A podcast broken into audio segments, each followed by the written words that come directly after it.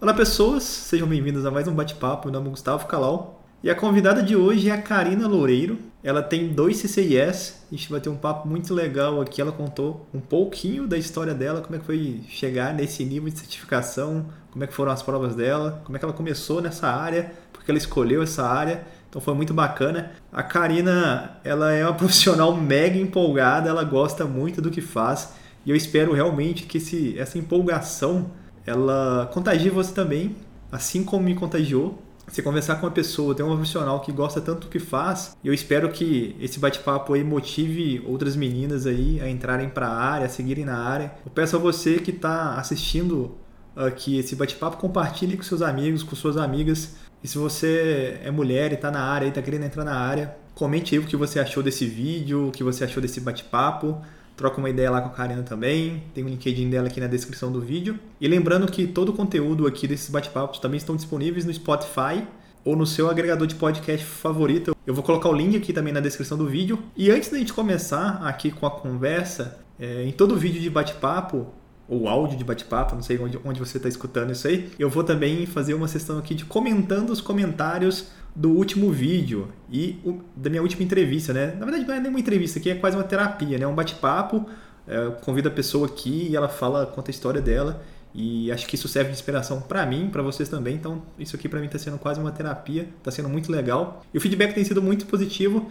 Então, vamos aqui ao comentando os comentários do último vídeo. A última, o último bate-papo foi com o Leonardo Furtado.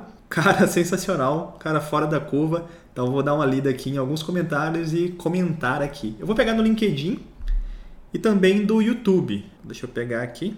E é claro, né, se você não viu os outros bate-papos aí, dê uma olhada lá, escute, tá muito legal. Comentário aqui do Rafael Monteiro, o que importa é a seriedade e a paixão que você leva às coisas. Furtado, Leonardo. Realmente o Leonardo falou isso no final do vídeo, foi muito legal. Rafael Alves, Léo é monstro. Entrei nessa área em 2016 por conta do projeto olímpico no Rio de Janeiro e em uma formação CCNA pelo Cisco Learning Partner que o Furtado sorteou no Facebook e realizou de graça. Nem notebook para realizar o treinamento eu tinha e gentilmente ele, leva, ele levava dois para que eu pudesse estudar, eternamente grato.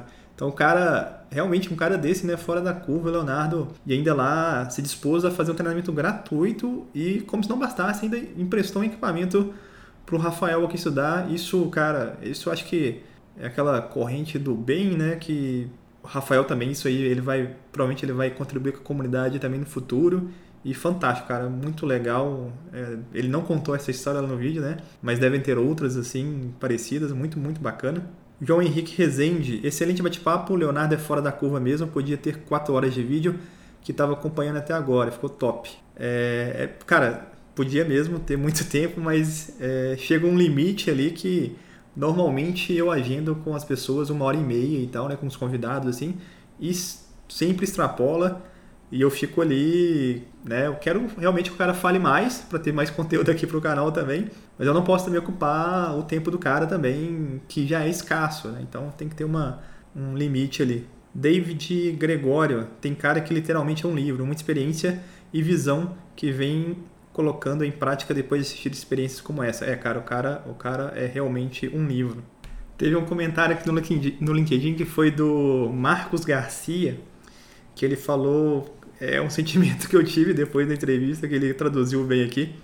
Leonardo Furtado é um daqueles caras que fazem a gente tirar a palavra sênior do currículo e volta para júnior. KKKKK, excelente entrevista. É realmente, ele faz uma recomendação aqui depois, mas enfim, cara, é realmente isso, cara. É, você não sendo porra nenhuma, né, cara? Se um cara desse é sênior, você é o quê, né? A gente é o quê? Bom, é isso, galera. Então roda a vinheta e vamos pro vídeo aqui.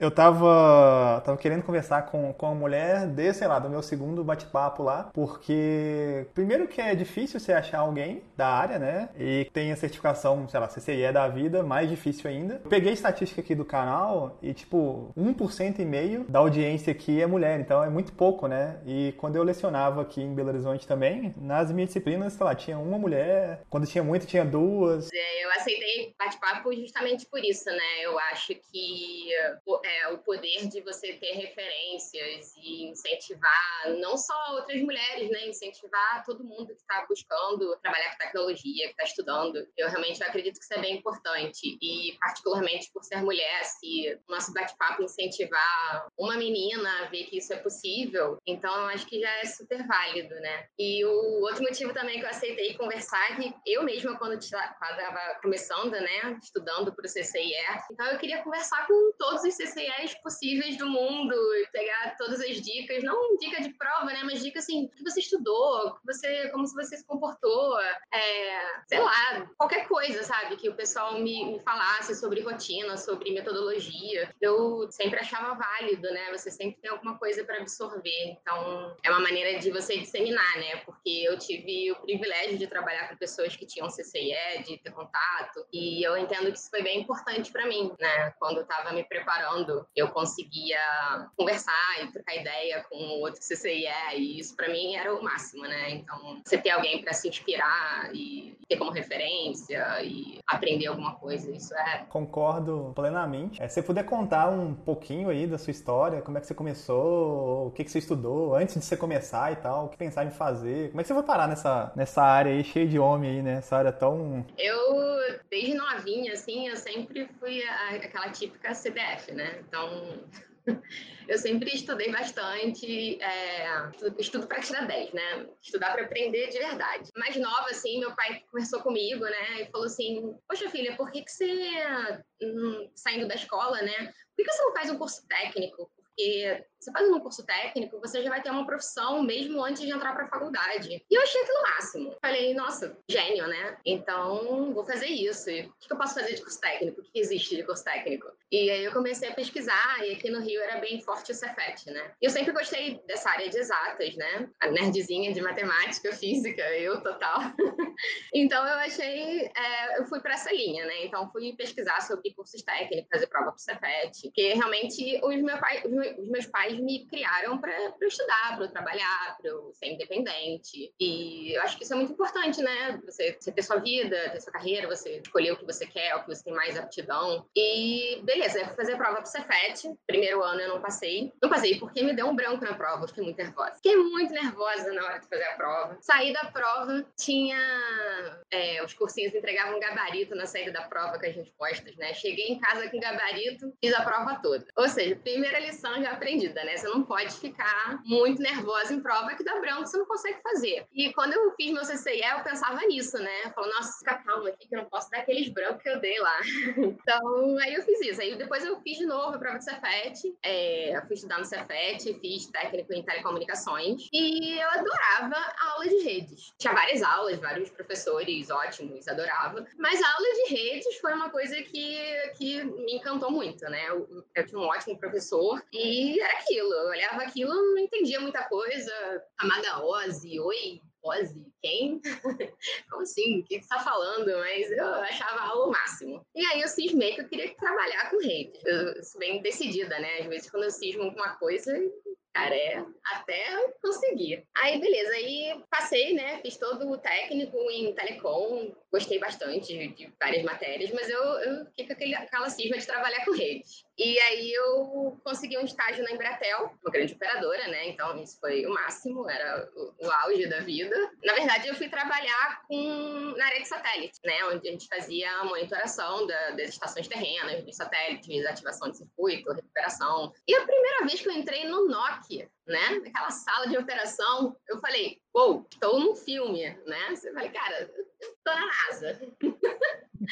Eu fui trabalhar com satélite, então tô na NASA total, né? Então aquele telão é, é, é, realmente era muito incrível. E eu adorava meu estágio, eu relacionava com as coisas que eu tinha aprendido, que eu tinha estudado. Então, é, esse momento da carreira que você começa a trabalhar e você começa a relacionar as coisas é, é muito empolgante. Eu acho, eu achava incrível, eu adorei meu estágio. Mas você tava, você tinha formado já no Cefet? O Cefet, o Cefet para quem está no, no primeiro grau e vai para o segundo grau é como se fosse você passar numa federal, né? Era uma, é, um, é uma coisa grande, né? Concorrido. Aí, beleza. Aí eu fiz meu estágio, né? Terminei o técnico e fui contratada lá na Embratel, mudei de área, trabalhar com redes de dados. Né? Mas não era redes IP, não tinha chegado lá ainda, mas eu trabalhei em redes de dados. É, comecei a, a faculdade de engenharia, né? Então foi uma escolha bem natural aí para engenharia. Adorei, adorava estudar milhões de cálculos e coisas. é, eletromag, essas coisas assim, bem. Engenharia de telecom. É, eu fiz engenharia de telecom, formei em 2007, já tô aqui entregando a idade, né? e, e, trabalhava na Embratel, né? Então eu trabalhei cinco anos na Embratel, trabalhei bastante com parte de rede de dados, um pouco de rede NGN, trabalhei bastante com rede de dados legados, né? Muito com rede A1, rede ATM, frame relay, nossa, Nimpride. Gente, ativava o circuito de 64K, ativava o circuito de 8K, já achava uma miséria na época, né?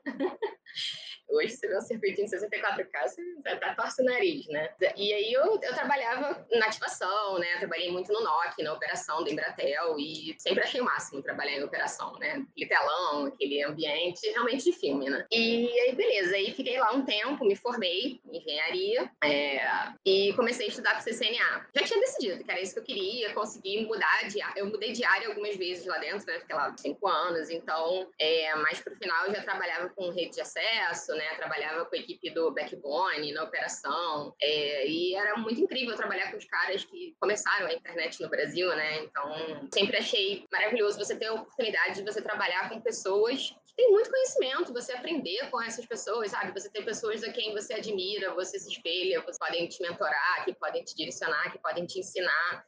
Então, eu realmente acredito que você, quando você decide que você quer trabalhar com tecnologia, você tem que colocar na sua cabeça que a sua vida é essa, né? Você vai estar sempre aprendendo. E a tecnologia vai evoluindo e você não pode parar de estudar. Você tem que gostar disso, sabe? Você tem que gostar. Você gosta de tecnologia, gosta de verdade, então coloca na sua cabeça que você vai estar sempre estudando. É, você vai estar sempre aprendendo para você evoluir. E eu acredito que trabalhar com pessoas de referência assim é uma das coisas que me motiva, né? Então eu sempre fiquei muito feliz com trabalhar com pessoas com muito conhecimento, você pode aprender, você ganha experiência, né? Aí beleza, aí trabalhei lá. Um, um, é, um amigo me indicou para trabalhar na. uma vaga na antiga Promon, é, que é uma integradora, que virou Promon Logicalis depois, e hoje em dia se chama só Logicalis, que é onde eu trabalho até hoje. Mas nesse tempo da, da Embratel, quando você chegou lá, você, você não tinha experiência, assim, né? Você começou estagiária, né?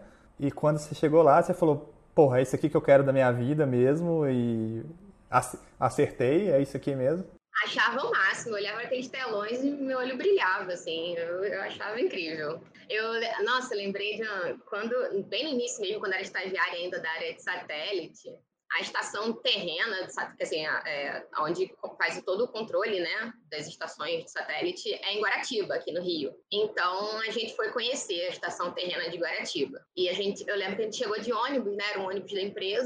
E aí, quando a gente estava chegando na estação, não sei se vocês já viram, a antena é muito grande. A antena é gigante. É, é um filme. E aí eu lembro que eu, eu botei a mãozinha no vidro e fiquei assim. Eu me senti muito garota, sabe? então, eu acho que essa minha experiência desde o início foi muito positiva. Eu sempre soube que era com isso que eu queria trabalhar, né? É, com tecnologia, engenharia.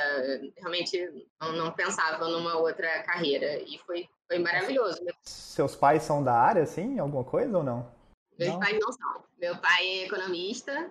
Cara, meu avô era engenheiro, mas meu avô era engenheiro de é, engenheiro civil neta mais velha, né? Quando eu me formei, orgulho do, do vovô total. Foi maravilhoso realmente ver ter o meu avô presente na minha formatura, vendo eu, me formar. Na, no dia a dia lá da, da Embratel, lá da operação lá, você era que é a menina mega empolgada que tentava absorver tudo. Eu era a pentelha que perguntava tudo. e eu lembro que quando dava problema, assim, é, dia a dia de operação é realmente, às vezes, dar uns problemas que a rede cai toda, né? Gente, esses dias era o auge para mim, né? E aí todos os técnicos, engenheiros, chefes, todo mundo desesperado, tentando recuperar, resolver o problema, e eu assim. tipo caça ao tesouro, né? Ainda bem, cara. Olhava comigo, olhava para mim assim, nem vem, Stag, nem vem. Gente, que legal. Era muito bom, é muito bom. Mas à medida que você foi, eh, foi passando o tempo lá, você foi né, efetivado e tal, a responsabilidade aumentou, né? É, a responsabilidade foi aumentando, né? Se, eu passei a ser técnica responsável por ativações, por recuperações, e você vai aprendendo, se desenvolvendo, você começa a ensinar os outros estagiários, né? E, não sei, isso é uma coisa que eu, eu, eu eu valorizo muito em estagiários. Hoje em dia eu faço seleção, né? Tenho os meus estagiários e eu valorizo muito isso, né? A pessoa ser empolgada, ela querer aprender, porque ninguém começa sabendo nada. Você pode ter uma ideia do que você quer, você, você acha que aquilo é legal, ou você nem conhece e vai descobrindo no meio do caminho. Mas se você tem essa vontade de aprender, se aquilo te motiva, eu acho isso super válido, sabe? É, realmente vai ser difícil você eu, eu, é difícil encontrar um estagiário que saiba redes, né? Mas quando já, já, já chega sabendo do que se trata, esse cara chega falando que gosta muito, e assim, o importante é, eu, eu levei isso para minha vida, levo para minha vida até hoje, né? O importante é você sempre estar tá querendo aprender e evoluir. Se você tem essa animação de querer aprender e evoluir, você acho que está no caminho certo, tá? Tá na, na profissão certa. E, obviamente, essas responsabilidades vão, vão aumentando, né? Com o decorrer do tempo, você vai subindo os degraus aí da profissão, então é natural, né? Quando você fazia. Depois você foi para engenharia de telecom, né? Os primeiros períodos ali eles são bem. eu não sei como, é, como, é, como foi a divisão, né? Mas normalmente as primeiras disciplinas são muito cálculo, né? Cálculo até, sei lá, 5, 6. É, eu tive uma vantagem justamente por já trabalhar na área, né? Então, apesar de eu gostar muito de cálculo, gente, eu, eu sou muito nerdzinha, assim, era maior CR da engenharia, entendeu? É, meus amigos fazem um bullyingzinho comigo até hoje, assim, porque eu sou aquela menina que o pessoal tirava xerox, né? Sempre tem uma que você tira xerox do caderno, né? essa sou eu. Eu lembrei até que estava comentando que realmente é, a presença feminina nessas áreas de engenharia, tecnologia é bem baixa, né? Então eu tinha uma turma de 50 alunos e eram três meninas comigo só uma se formou comigo, né? Então foram duas se formando, realmente não se formaram 50, né? Que engenharia, galera vai existindo no meio. E a presença feminina é bem baixa, realmente. E, e não tem porquê, né, gente? Eu acho que a gente tem que falar mesmo sobre o assunto pra gente incentivar, pra desmistificar esse negócio de tecnologia não é pra mulher. É pra mulher sim. É, você tem que tirar esse. Você acha o quê? O hacker, o cara que trabalha com rede, com programação, é, anda com aquele capuz, né? Fica no porão de casa programando. Não é assim, sabe? Não é assim, as pessoas têm vida. Tem bicho de sete cabeças. Não tem nada no cérebro de uma mulher e de um homem que seja diferente em termos de aptidão para exatas, para tecnologia, para nada. Então. É, talvez, talvez a, os homens até, alguns pensem assim, né? Mas eu acho que talvez para a mulher, ela talvez ela não escolha até por se sentir, não sei, intimidada com um ambiente que normalmente ele é tóxico e, e, tosco, né? Sim, eu não acho que você tem que é, desistir de algo que você gosta por isso, sabe? Eu acho que, claro que eu já presenciei situações que não foram legais, mas é, você aprende a se posicionar, você aprende a se impor, né? Você vai pegando confiança. Eu acho que, de verdade, a gente a questão é a cultura, né? Então a gente não tem uma cultura de incentivar mulheres em tecnologia, engenharia, etc. Parte daí, né? Então, quanto mais mulheres você tiver, mais meninas vão ver que é possível, que não tem nada de errado. Quando eu conheci uma mulher CCIE, né, antes de mim, né, quando eu ainda estava estudando, eu olhava eu, uou, maravilhoso, entendeu? Então, é isso, sabe? É o poder da inspiração, de você ser inspiração para os outros, você... Eu acho que a, a primeira barreira que eu, como mulher, tive que vencer na minha carreira foi a minha própria, né? Foram as minhas próprias limitações que eu colocava na minha cabeça. Então, quando você começa a, a trabalhar com, com com outras pessoas e, vem, e você vê que você é tão capaz quanto. Cara, eu tive muito feedback positivo, sabe? Eu tive colegas de trabalho maravilhosos e falavam, tá ótimo. E eu não sei se vocês já leram sobre aquela questão de síndrome da impostora, né? Então, assim, é, é totalmente eu. Quando eu, eu, li aquilo, eu falei, nossa, me descreveram, né? Que é você mesmo, você é a sua própria impostora, de você achar que você não é capaz, que nunca tá bom o suficiente.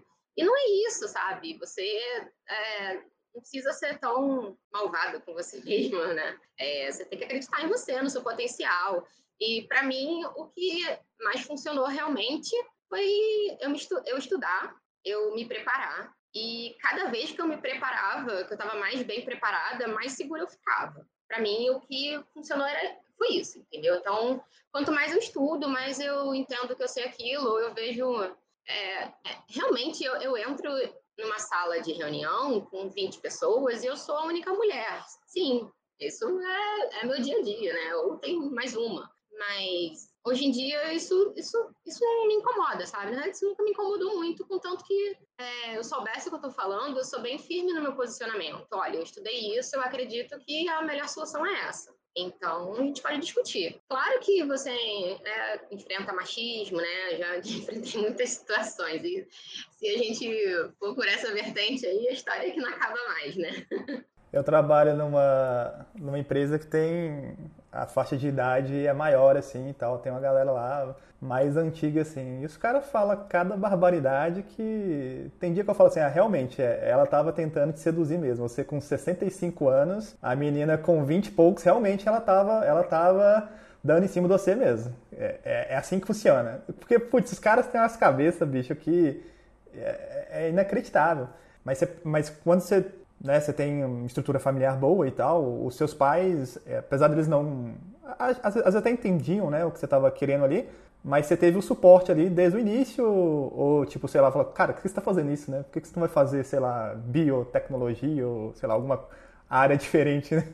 Eu sou muito sortuda nesse sentido. Meus pais são incríveis, realmente, e sempre me apoiaram para fazer o que eu quisesse. Isso eu realmente eu tive esse privilégio. E isso é uma das coisas que eu falo para qualquer um, né? Você faz o que você quer. Você quer ser mãe, dona de casa, você ficar feliz, satisfeita dessa forma, tudo bem, sabe? Tudo bem. Agora você quer ser a astronauta, a especialista de tudo, beleza, entendeu? Você, você pode fazer tudo. Você pode fazer o que você quiser. Eu acho que esse é o ponto, né? E é, já tive assim, já aconteceu, já aconteceu cenas engraçadas, né? Quando. Depois da Embratel, eu fui trabalhar na, na antiga Promon, né? Que agora é a Logicalis, e é uma integradora. E eu viajei muito, né, fazendo projeto e é, expansão de backbone, operadora. E eu sempre viajava com a minha mochilinha, um monte de ferramenta, cabo console, cabo de rede, né, cabo de fenda, ou aquela mochila de homem, né, vamos dizer assim cadê a escova de cabelo, cadê o batom, né? e é, foi engraçado que, obviamente, minha família sempre apoiou, mas teve uma cena engraçada que ilustra bem essa brincadeira, né? Que minha melhor amiga, que é minha irmã, assim, né? Vive, vive lá em casa com a gente. É, ela é jornalista e ela trabalhava numa emissora e ela fazia cobertura de tiroteio, tragédia, subia a favela. Era uma coisa super perigosa, né? E, pô, tu acha que minha mãe ia reclamar que eu tava mexendo em equipamento? Jamais! jamais, jamais.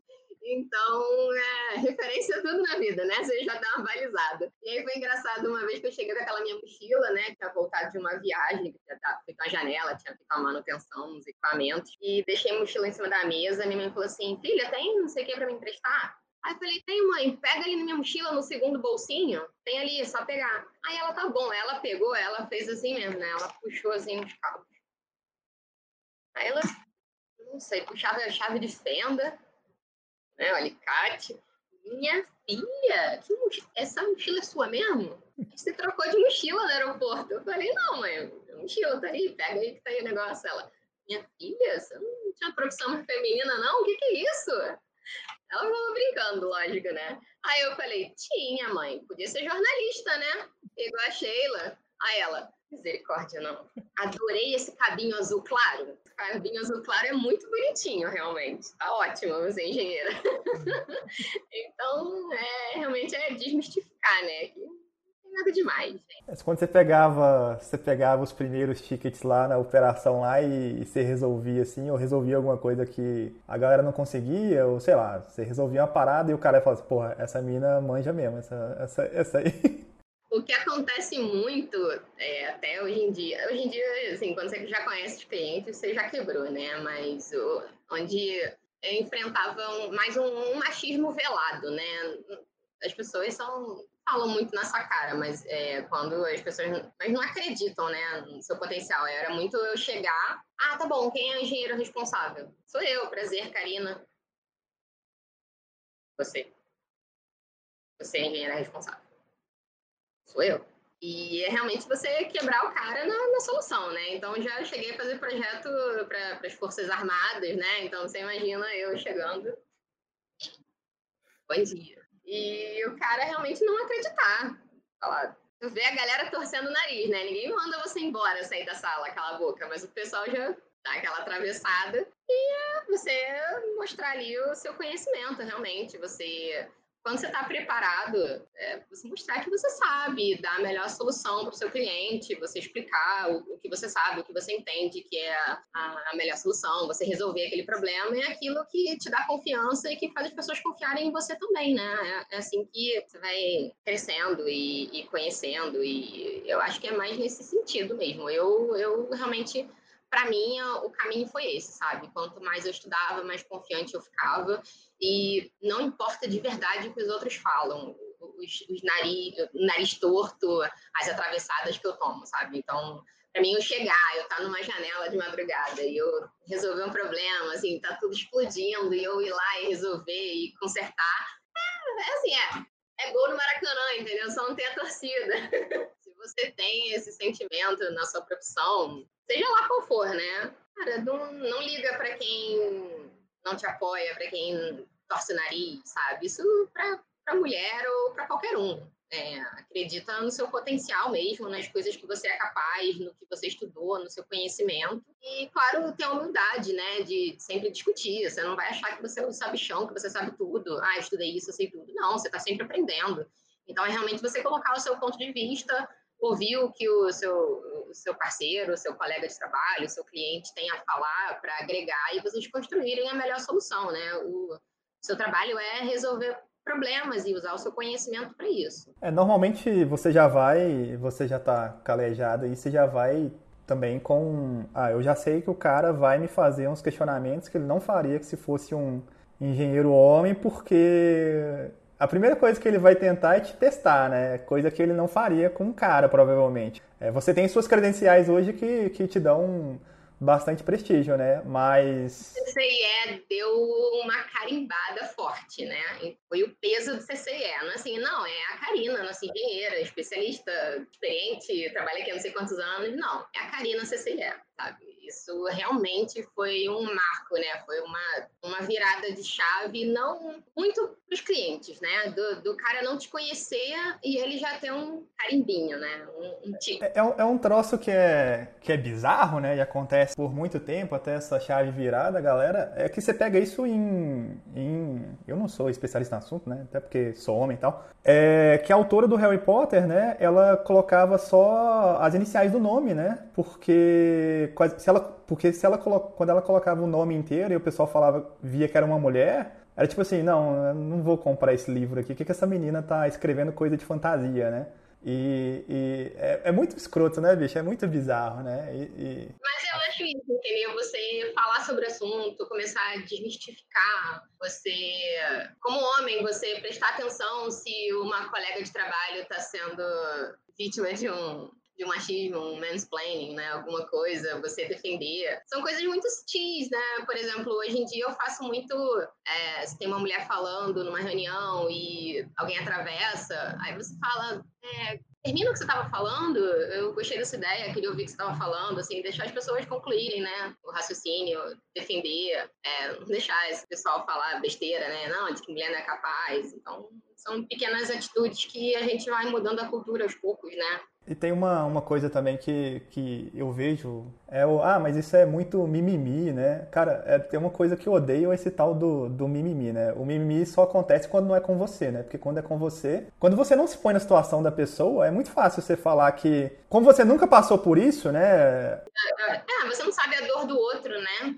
Você não sabe aonde dói no outro. Então, eu não julgo, né? Então, assim, quem sofre racismo, quem sofre homofobia, cada um tem suas dores. Então, quanto mais você for empático e ouvir aquela pessoa e não você se controlar para não ser preconceituoso. Eu, eu leio bastante sobre o tema e eu, às vezes você vê coisas que você mesmo faz, né? Eu falo, nossa, eu tinha muito esse, esse tipo de atitude machista, gente, eu não posso fazer isso não. E você vê você coisas, vê coisas que realmente eu, eu, eu, tenho muita sorte realmente de, de ter referências, de ter trabalhado com pessoas ótimas, de ter chefes mulheres. Então, acho que quanto mais chefes mulheres, mais mulheres no, no, no mercado de trabalho, trabalhando com você, é, você vai aos poucos quebrando, né? Então, eu acredito que a faculdade de engenharia hoje tem mais do que 3 para 50 e se esse nosso bate-papo aqui servir de inspiração para alguém, para ver que é possível, que é capaz, que não tem nada disso, eu acho que o intuito é realmente a gente desmistificar e simplificar o máximo possível, né? Sempre vai ter um racista, um homofóbico, um machista, e você tem que acreditar no seu potencial, você tem que se preparar. Se eu quero ser uma especialista, uma arquiteta, uma CCIE, eu tenho que me preparar para isso. É como qualquer homem, não, não é diferente. Se um homem tem que chegar numa sala, numa sala de reunião e provar seu valor, mostrar que a sua solução é legal, trazer soluções para aquele problema, para aquele design, o projeto é assim, e a mulher vai fazer a mesma coisa. Isso foi a minha experiência, né? A partir do momento que eu tive mais confiança no meu trabalho, e nossa, isso é, isso é uma coisa realmente que é, eu tive muita sorte de ter muitos feedbacks positivos, de trabalhar com pessoas incríveis que reconheciam o meu trabalho e que me deram força no sentido de, nossa, isso que você fez ficou muito legal, cara, você é muito boa. E tá certo, sabe? Vai por aí. Então, isso é, você aprende a ter uma confiança, né? Eu, eu me cobro muito, eu sou muito exigente comigo mesma. E eu sempre achava que eu tinha que estudar muito daquilo para poder assumir um projeto daquele assunto. Gente, a, vida é agora, né? Você, você tem que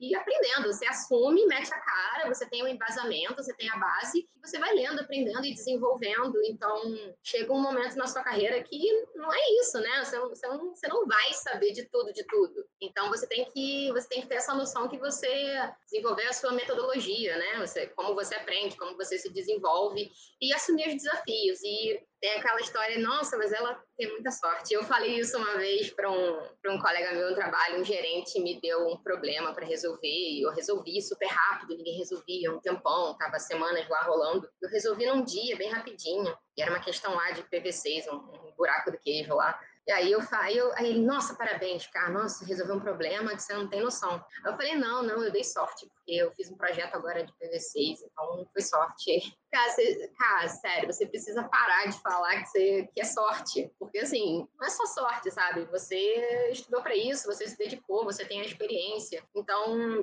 tem aquela história de que sorte é quando a oportunidade encontra a, a preparação, né? Quando você está preparado para quando a oportunidade acontece. Isso é a sorte. Não sei de quem é essa frase, esse, esse pensamento, né? Quem é o autor, mas eu acredito muito nisso hoje em dia quanto mais preparado você tiver, mais sorte você vai ter. E eu comecei, depois desse caso, né, que eu contei, eu comecei a perceber isso, né, como eu dava sorte de encontrar alguns problemas e resolver alguns problemas. E, na verdade, foi a experiência, né, que eu fui tendo aí ao longo dos estudos, do trabalho, dos projetos. É isso, sabe? Não, não é só sorte. Ninguém... Você ser inteligente é uma energia potencial, né? Aquela energia que está ali guardada. O que, que, você vai fazer com isso? Você ser dedicado, você se esforçar, você está sempre querendo crescer, estudar, isso sim, isso é dar o gás, isso é você se desenvolver. É, quantas pessoas inteligentes você conhece que não rende, né? Você faz o que com aquela inteligência toda? Então, vamos fazer essa energia rodar aí, vamos se esforçar, vamos estudar, crescer. Eu acho que isso é é o importante na carreira, né? É, com certeza. Você pega a gente que foi medalhinha aí na faculdade aí, o cara tá largado aí em algum canto aí num, numa instituição e não sai dali, né? Mas enfim. E você chegou ali na, na, na Logicalis, né? Que tinha o é, Promon, né? Que era antigamente. Ainda existe o grupo Promon, mesmo grupo de empresa, mas depois uma parte foi vendida e virou Logicalis. É uma grande integradora, uma das principais integradoras de Cisco, né? Que a gente tem hoje. E aí eu fui trabalhar lá, fui trabalhar lá em 2008, entrei lá como engenheira júnior. Ganhei um notebook, né, gente, para trabalhar. Eu como? Você já ficava feliz olhando um telão ganhando notebook, foi a alegria da vida. Ganhei um notebook, cheguei em casa com o olho brilhando. Falei, mãe, ganhei um notebook para eu trabalhar. e é muito legal no início da carreira essas, essas coisas, né, que fazem o seu olho brilhar. Você tirou o CCNA lá ou você já tinha? Aí eu já tinha começado a estudar o CCNA quando eu fui para lá. E me formei, já comecei a estudar o CCNA, né? ainda estava lá na Embratel. Aí fui para Promon, né? Chamava Promon Logicalis na época. Você achou fácil? Porque você já estava acostumado com um troço tão mais pesado? Sim, eu já trabalhava, né? Eu fui trabalhar no, na época, assim, mais quando eu saí da Embratel, eu já trabalhava na operação do, do backbone, né? Então, a gente ficava lá monitorando, recuperando, fazer recuperação do backbone P da Embratel. E, então, eu já tinha alguma experiência. Mas realmente, quando você sai de uma operação e vai trabalhar com projetos, tira muito essa cabeça, né? A sua rotina muda, o dia a dia muda, a metodologia. É, projeto é assim, né? Tem ondas. Então. É pra, pra só para explicar para os meninos aqui, que normalmente o público aqui está começando na área, normalmente na operação você tem que manter funcionando, né? Você já pega uma coisa pronta e beleza, você vai resolver algum problema pontual ali e tal, né? Às vezes você escala aquele problema e tal. Mas no projeto e na engenharia, você vai ser o cara que vai desenhar aquela solução, né? É um pouquinho mais complexo. É criar, né? Então, assim, e quando um, um cliente te contrata, ele espera que você saiba mais que ele, né?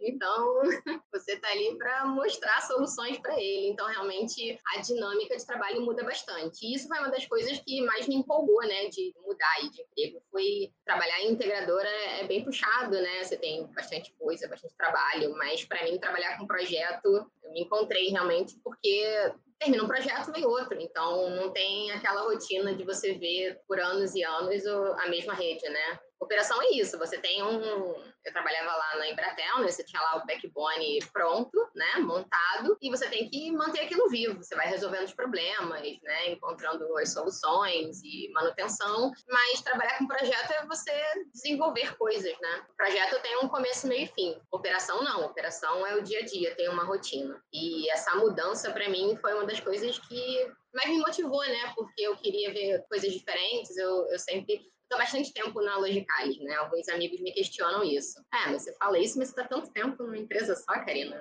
papinho é esse, né? Mas é isso, eu trabalho com projeto, né? Então, sempre um projeto novo, uma tecnologia nova, eu, eu fico bem feliz com isso de ter sempre novidade, né? Eu acho importante. E aí, quando eu fui para atual Logicalis, né? Já estava na reta final aí para o CCNA. E eu achei uma prova bem difícil, porque já assim, hoje com a minha experiência eu fiz o CCNA, fiz o CCNP, fiz o antigo CCIP, que era o CCNP de Service Provider, né? Fiz os, os, os dois CCIs. E eu acho, até hoje eu acho o CCNA uma das provas mais difíceis pela quantidade de assunto que cai no CCNA, né? É um leque muito grande o CNA. Então, cada prova, cada step, né, que cada nível de certificação que você avança, claro que você vai pegar aquele assunto e esmiuçar e saber mais detalhe dele. As questões vão ficando mais difíceis, mas é, você, o SPF cai em todas as provas, né? Assim, você vai fazer a carreira, o tracking de, de networking, de service provider, você vai ver o SPF no CCNA, no CCNP, no CCIE, né? Você vai ver em tudo. Então, é, realmente é a, a, profundidade daquele assunto, né? E agora, o CCNA em si, eu acho uma das provas mais difíceis pela quantidade de assunto que tem. É, porém, cara, é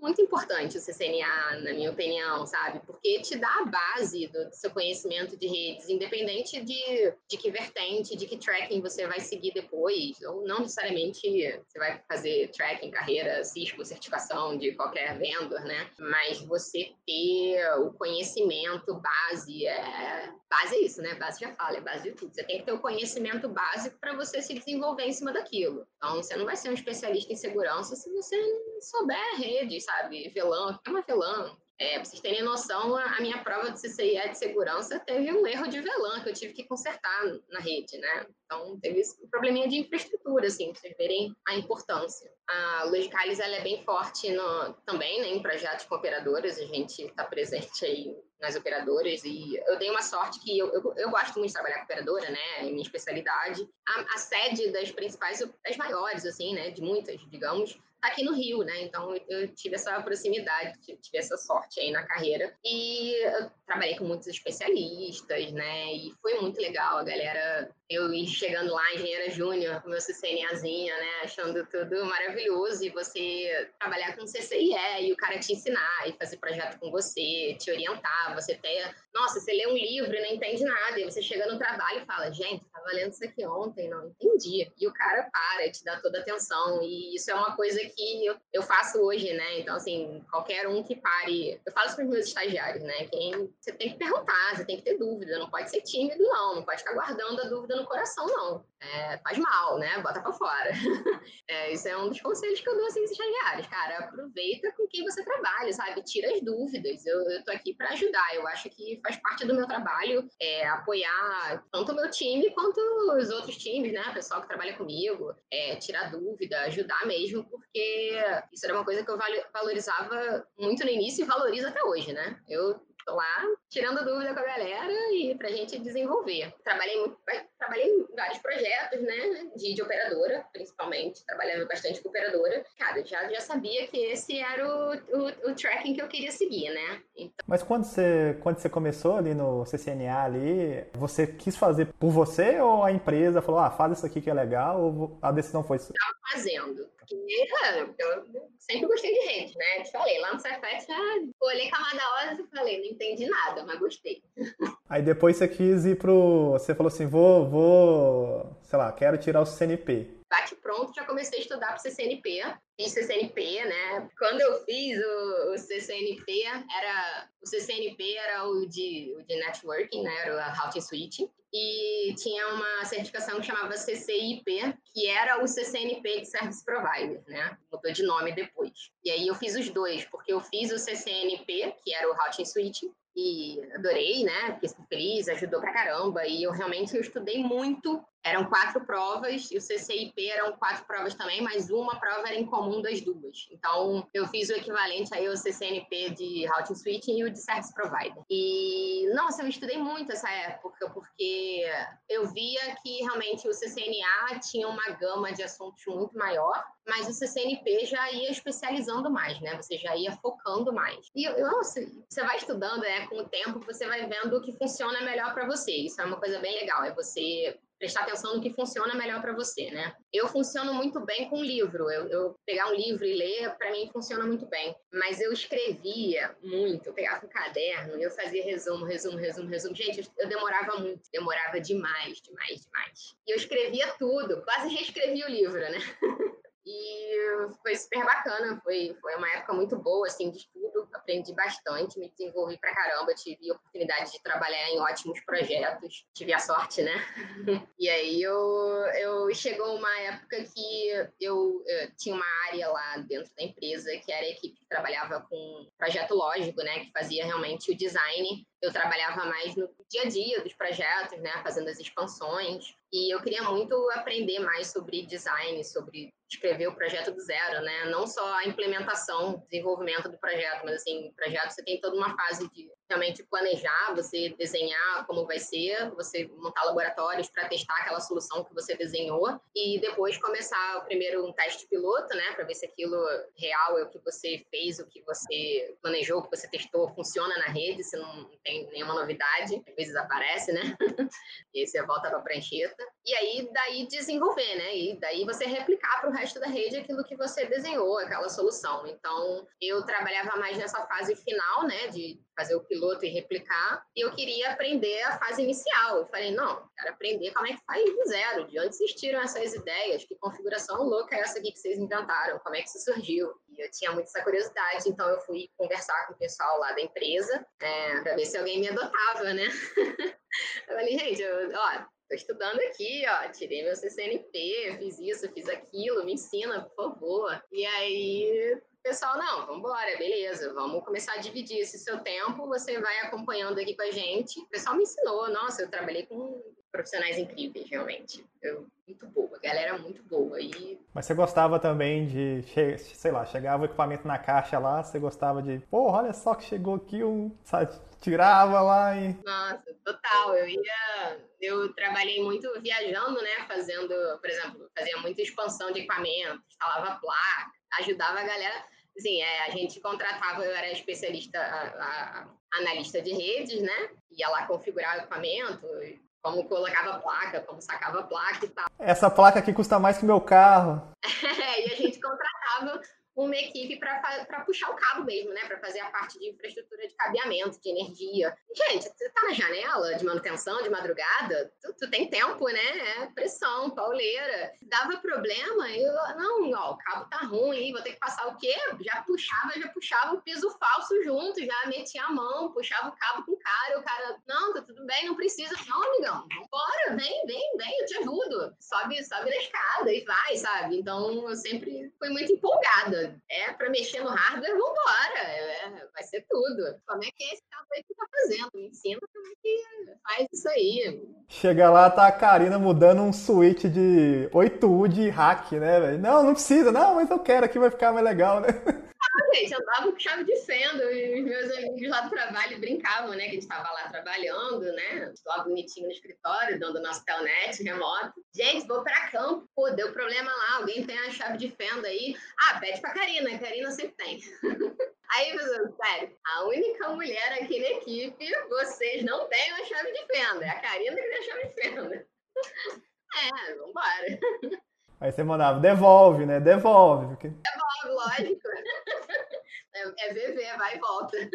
e foi muito legal. É, foi uma época muito boa, aprendi bastante. É porque, assim, quando eu. Teve isso também, né? Quando eu, além de, de você mudar esse mindset de trabalhar com projeto, é, quando eu trabalhava na operação, eu não tinha muito contato com hardware, né? Não, não mexia, não, não olhava tanto para a cara do equipamento. Claro que você vai lá, ia lá no, na sala, né, no data center, você via, mas você ter isso no seu dia a dia, isso eu ganhei mais com trabalhando com projeto mesmo. Aí era mão na massa né? Abrir a caixa e ajeitar os cabos e troca a placa, reza para subir. Não, eu lembro que quando eu tirei o meu CCNA, eu não trabalhava na área, né? Eu trabalhava na área de helpdesk e tal. E eu queria mudar de área, eu falei, ah, um caminho aqui para mim vai ser pegar, é, tirar uma certificação que quem sabe eu consigo diminuir aí essa, essa, esse caminho, né? Pegar um atalho ali, entre aspas. E aí, beleza, né? Eu consegui um emprego e tal. Aí uma vez o cara falou assim, ah, cara, vai lá no data center e tira da tomada router tal. E eu nunca tinha pego um router físico na mão, né, bicho? E tipo assim, no Packet Tracer ele é redondinho, né? Ele, ele... Aí eu, caraca, bicho, eu não sabia a diferença de um switch para um router assim, eu tive que olhar e tal. Eu falei, não, isso aqui é um router porque tem menos portas e tal, né, e tal. Mas na minha cabeça ia ser uma parada redonda, né, meio arredondada, né. Eu falei, é, é esses medos, né, que, que você pega assim quando você não tá realmente com a mão, assim, você fez prática e tal em lab, mas é muito diferente, né, cara?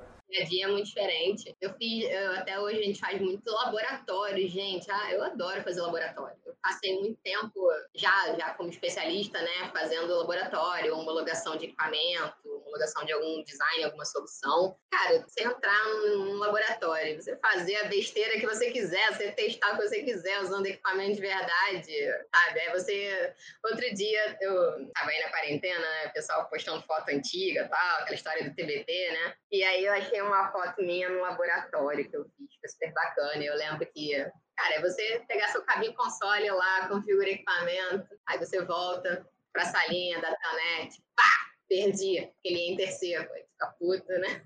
Aí tu volta, reconfigura, esquece da vida, continua sentado lá no chão configurando. Não, tô aqui, gente, tá funcionando, funcionando. Eu, eu acho essa sensação muito incrível de quando você acha a solução, né? Descobre o problema. Do CCNA pro CCNP foi meio que rápido, assim, né?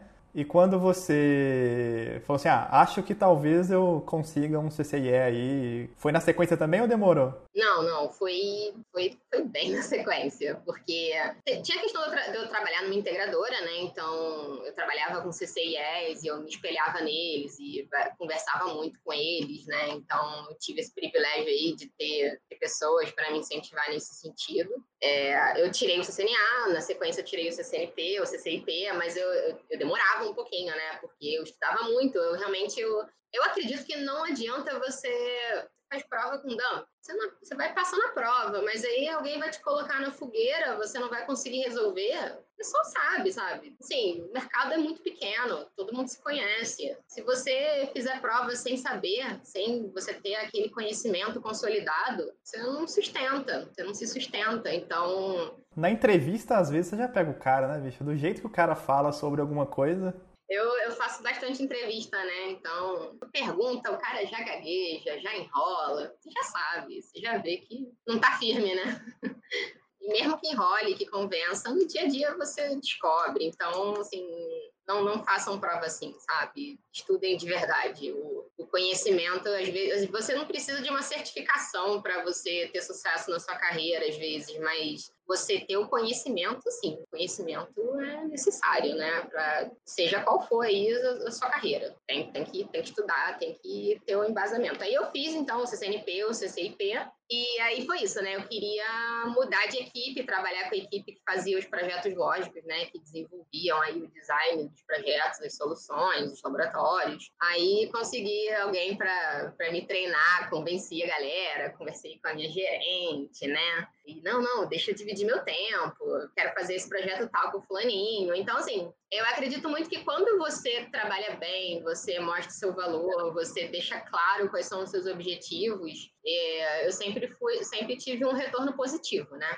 Então, olha, é, eu tô nesse projeto, eu tô querendo mudar, tô querendo conversei com fulaninho, tem aquele outro projeto, eu queria muito aprender disso, poxa, posso trabalhar com ele, eu acho que eu quero aprender isso, aquilo, desenvolver nesse ponto, naquele. E se você vai bem no que você faz, sabe? O pessoal te dá as oportunidades, assim, eu, a minha gerente deu a oportunidade, deu a chance, deixou eu mudar de projeto, trabalhar com isso, trabalhar com aquilo. Então, você vai realmente conversando, mostrando o porquê, né? Embasando aí a sua carreira, o porquê, as mudanças que você quer. Mas, mas, no nesse início assim que você foi pegando e tal, você vislumbrava assim um eu quero crescer tecnicamente ou era tipo assim, eu quero ganhar mais ou os dois? Era consequência, né? Mas eu eu total tinha para mim na, na minha cabeça que eu queria fazer o CCIE, porque as pessoas que eu conhecia que eu sempre fiz carreira técnica, né? Então, para mim isso era bem claro. Eu não queria ser um, uma coordenadora, gerente. Eu, eu tinha isso, né? Assim, eu, eu gostava muito de pôr a mão na massa e eu queria me desenvolver tecnicamente. Para mim, isso, isso era claro, eu sempre fui bem decidida nesse sentido. Então, quando eu vi que as pessoas que, que eu trabalhava, que eu admirava, ou tinham um conhecimento técnico profundo, te conheciam, era um CCNP, mas o cara tinha um conhecimento muito bom, ou os caras eram CCIEs, ou eram os caras que ou sempre estudaram, desenvolveram aquilo. Então, para mim, era muito claro a, a carreira, né? Para mim, eu nunca tive dúvidas, não. Então, eu fui em busca do CCIE, fiquei na dúvida se fazia o Routing Switching ou Service Provider. Na época, é, tinha mudado a prova do Service Provider e tinha começado a cair iOS XR na prova. E aí tava todo mundo naquele desespero. E o SXR era a novidade, era o monstro do momento, era o bicho papão. E aí eu falei, cara, mas sim, trabalho tanto com operadora, né? Adoro um BGP, gente, foi MPLS, então é isso conversava com o pessoal, assim, realmente o, o routing switch não é que ele, ele, não é mais fácil, né? Ele é mais comum, o pessoal costuma começar por ele ou se especializar mais em routing switching. E eu já resolvi mudar, né? Direto para o service provider. Eu não quis fazer o routing switching, apesar de ter bastante assunto em comum. E o problema na época era o iOS XR. O iOS XR era novidade para todo mundo. Falei, beleza, vou meter a cara, estudar, aprender aprender esse bicho aí, aprender esse treco. Tiver que projeto com XR, me coloca, pelo amor de Deus. Isso eu tirei do CCIE, o primeiro, né, o Service Provider era 2012. Eu fiquei aí, foi um processo bem longo, bem, bem intenso. Fiquei um ano estudando. Eu acho que eu não estou dizendo que todo mundo que é CCIE é maravilhoso e todo mundo que não é CCIE é ruim, não é nada disso. Mas eu acho que realmente quem estudou, quem se preparou para um CCIE, é, reconhece o esforço que é, né? Você tirou aí, você sabe a, a dedicação que você precisa e era muito louco eu ver o meu desenvolvimento durante esse ano de estudo, né? Porque é um estudo tão intenso, foi uma coisa que eu me dediquei tanto do meu tempo livre, eu acho esse bate-papo, assim, CIE, né, dos especialistas super importante, porque sempre que alguém vem conversar comigo, é, Karina, me fala aí como é que foi o CCIE, como é que foi os seus estudos, porque isso era uma coisa que eu fazia com os CCIEs que eu conhecia, né? Conhecia qualquer CCIE, eu conversar, vamos conversar, me conta essa experiência, como é que foi. E eu sou bem clara, sabe? É, você, obviamente, não precisa ter um CCIE para você ser um especialista, não é isso. É, mas se você está disposto a isso, se esse é o seu objetivo, é, você quer tirar um CCIE, cara, você vai ter que se dedicar. Eu sempre falo que nenhuma certificação, ninguém precisa tirar nenhuma certificação. É, para mim, a experiência pessoal minha, e não se aplica a todo mundo, é claro, é que ela me ajuda a ter um objetivo para estudar. Só isso. Agora, não garante nada para ninguém, nunca garantiu e nem vai.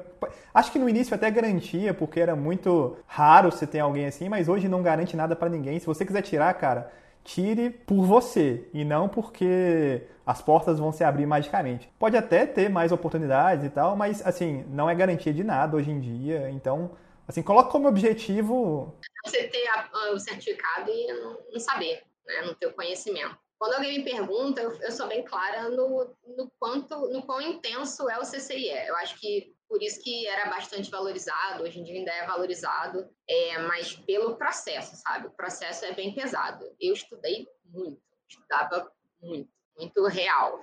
E quando você estuda tanto assim, é engraçado é, você, no meio do processo, né, no meio aí do, do, do seu do meu ano de estudos, você vê como você se desenvolve, né? Como eu resolvia problemas, como eu sabia as soluções. Não, não tinha tirado prova, mas é o conhecimento mesmo. Você resolveu os problemas e seu trabalho desenvolvia, fluía. Meu trabalho fluía muito, né? Teve bastante gente que foi muito incentivadora, né? Porque eu via alguém, eu, eu batia papo, né? Eu queria bater papo com todo mundo. Então, teve bastante.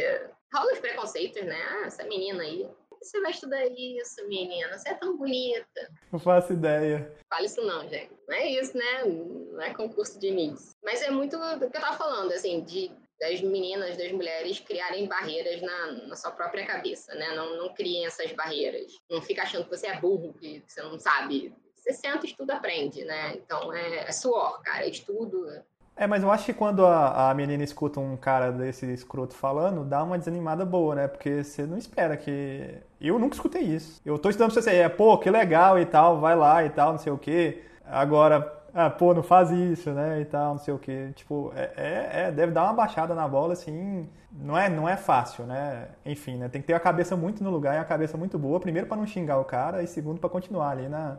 Cara, eu, assim, é, acho que todo mundo aí que estuda e está na batalha de certificação sabe que é comum não passar na primeira, né? Pode desanimar, é um processo. E, mas assim. Você passou de primeira? A primeira, a primeira CCE eu passei na primeira. Porra, parabéns.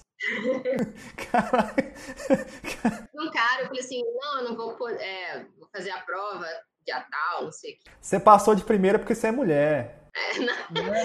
Eu vi antes, eu tava indo fazer a prova, né? Era tipo, ah, mês que vem vou fazer a prova. Assim, ah, primeira vez você vai fazer a prova? falei, é, tô super nervosa, tô super ansiosa aqui, tô tensa. Aí o cara olhou e falou assim, ah, primeira vez? Fica tranquilo. Aí eu, sim, fica tranquilo. Ah, não vai passar, né, querida? Falei, ah, tá bom, simpático. E eu tava com o meu estagiário na época, e o meu estagiário olhou assim, falou, vou xingar o cara depois que o cara saiu. Assim, que, como é que ele fala isso pra você? Que absurdo! Cara, ignora, sabe? Assim, se ouvir alguém que, que, que, não te apoia, ignora. Em contrapartida, eu acredito, eu acredito mais no contrário. Eu realmente acredito que quando você se esforça, quando você se dedica por um objetivo, cara, o mundo se move. O universo dá umas cambalhotas assim e o universo te ajuda de algum jeito, de, de maneiras incríveis que você não acredita. Então, é uma pessoa que vai te dar uma dica importante, que você vai pegar aquilo e vai fazer uma diferença. É um, é um outro cara que falou assim: Nossa, você está estudando? É, essa prova cai muito esse, esse detalhezinho aqui, hein? Estuda isso. Então, assim, detalhes que se você não estivesse estudando, você nem entenderia aquela dica daquele cara. Mas como aquele cara veio e falou especificamente para você estudar aquilo, aquilo cai na sua prova, entendeu? Eu, eu realmente acredito muito no poder de você se dedicar. E, cara, a torcida a favor é sempre maior. A torcida a favor é sempre maior. Então, é, eu não sou dessas pessoas que, que só, só conta os planos quando, tá, quando já realizou, né? Eu, eu sou mais boca aberta. E para mim sempre deu certo, entendeu? Claro, cada um tem jeito. Eu, não... eu, quando eu comecei a estudar, eu fui no nível hard que eu postei no YouTube. Aí depois eu fui reprovado na primeira, eu falei, putz, por que, que eu postei essa merda no YouTube, bicho? Aí eu falei, e agora? Se eu tomar pau na segunda, o que, que eu vou fazer? Eu falei, eu ah, vou ter que postar de novo, porque eu tomei pau. Eu falei, nossa, e a... Eu acho que faz parte, né? Você quando dá errado, faz parte, é um, é um processo. O segundo CCIE que eu fiz, eu passei de segunda, não passei de primeira. Então, isso para mim foi, foi, foi brabo, né? Gerência. Não, não, não, mas peraí, peraí, peraí. No primeiro CCIE lá, você marcou, você fez no, você fez no Brasil. Você fez no Brasil ou fez fora? Fora. Só tinha na época, só tinha fora. Era equipamento real, né, o Lab, né? Não tinha XR virtualizado, não, galera. Tinha essa, tinha essa festa, não. Era o laboratório tinha que alugar mesmo hack para estudar. E o laboratório só tinha fora porque era equipamento real, né? Então tinham três CRS na prova. Era equipamento real, então eu já sabia, né, quando eu escolhi, já, já, já me preparei e já sabia que ia ter esse gasto aí de, de fazer prova fora, né? É, aí eu fiz a prova, viajei lá para fora, né, para os Estados Unidos fazer a prova. Você fez lá em São José? Não, eu fiz em RTP. Você já tinha saído do país já? Você tinha viajado para fora já? Já tinha viajado. De férias, assim, né? Não, não a trabalho. Não para fazer prova. não sozinha gerenciando a minha ansiedade. Você foi sozinha? Fui, fui sozinha, muito ansiosa, gente. Sou muito ansiosa. E pior que como, como não é lab virtualizado, né? Só dá para estudar com internet, né? Ou com conectividade. Não dava nem pra você estudar no avião ali, né? Quer dizer, dava com livro, né? Era engraçado, assim, eu, eu Aí falando de metodologia de estudo, aí no, no, primeiro CCIE eu vi que, assim, a parte do CCNP, do CCIP, foi totalmente uma preparação, foi super coerente com o meu desenvolvimento para o CCIE, né? Então, toda a parte teórica, livro, eu já, eu já tinha estudado muito nessa época do CCNP e do CCIP. Aí chegou o CCIE, eu vi que tinha que estudar mais, obviamente, né? Aprofundar mais nos assuntos. E eu falei, cara, se eu ficar escrevendo o livro inteiro, eu não vou terminar isso nunca.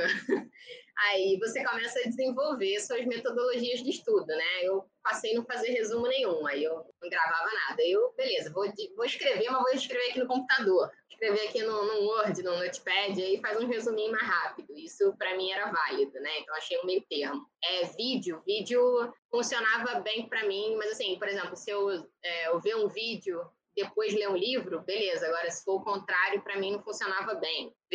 Às vezes eu li um livro e era uma coisa tão profunda que eu não tinha o, o resumo, o overview de tudo eu ficava bem perdida. Então, por exemplo, para o segundo CCIE, eu já sabia mais o que funcionava para mim, né? Então, isso tudo, cara, é, é, aprender a estudar, aprender o seu jeito. Isso é bem importante, você, você prestar atenção no que funciona melhor para você. E aí, o CCIE, você, eu fazia lab, fazia lab, fazia lab, demorava pô, 15 horas para fazer um lab. E aí, beleza, depois que eu, que, eu, que eu vi que eu tava voando, aí eu falei, nossa, agora eu preciso treinar velocidade. Preciso fazer a prova rápida, né? Porque um dos grandes lances da prova é você não, não, não, não dar tempo de terminar. E aí eu comecei a treinar como fazer as coisas rápido, né? Cortava unha, cotoquinho, que na minha cabeça era para digitar mais rápido. É, me liguei que eu ia fazer prova lá fora, o teclado é diferente do nosso. Eu arrancava o botão do teclado, o pipe do lado esquerdo me atrapalhava, né? O teclado americano é do lado direito.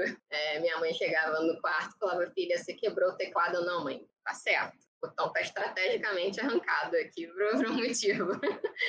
E isso eu, eu, via com pessoas, com outros CCIs, né? Não, eu compro um teclado americano, então eu acho que conversar, trocar ideia é sempre válido por isso, né? Você tem essas ideias mirabolantes de arrancar. Ah, eu comprei, depois da minha primeira tentativa, que eu não foi aprovado, eu comprei um teclado igual o da prova, o mesmo teclado. Tive que comprar no Mercado Livre, um teclado horroroso. E você não pensa no início, né? Então é uma jornada, realmente, é, é uma jornada. E aí eu fui fazer a prova lá fora, sozinha, fui sozinha, peguei meus dólares suado, né? Fiz um planejamento. Porque assim, o CCIE em si é um planejamento de rotina, Cara, eu estudava, saía do trabalho, seis horas, chegava em casa, tomava banho, comia, estudava quatro, cinco horas, até meia-noite, uma hora, para dormir e trabalhar dia seguinte. E final de semana era sem limite, né? Era 12, 16 horas estudando. Claro que ninguém começa a estudar 16 horas de cara, né? O seu corpo vai, vai se acostumando. É realmente um trabalho. É igual exercício, né? Exercício você não começa na academia pegando peso pesado, você vai se desenvolvendo.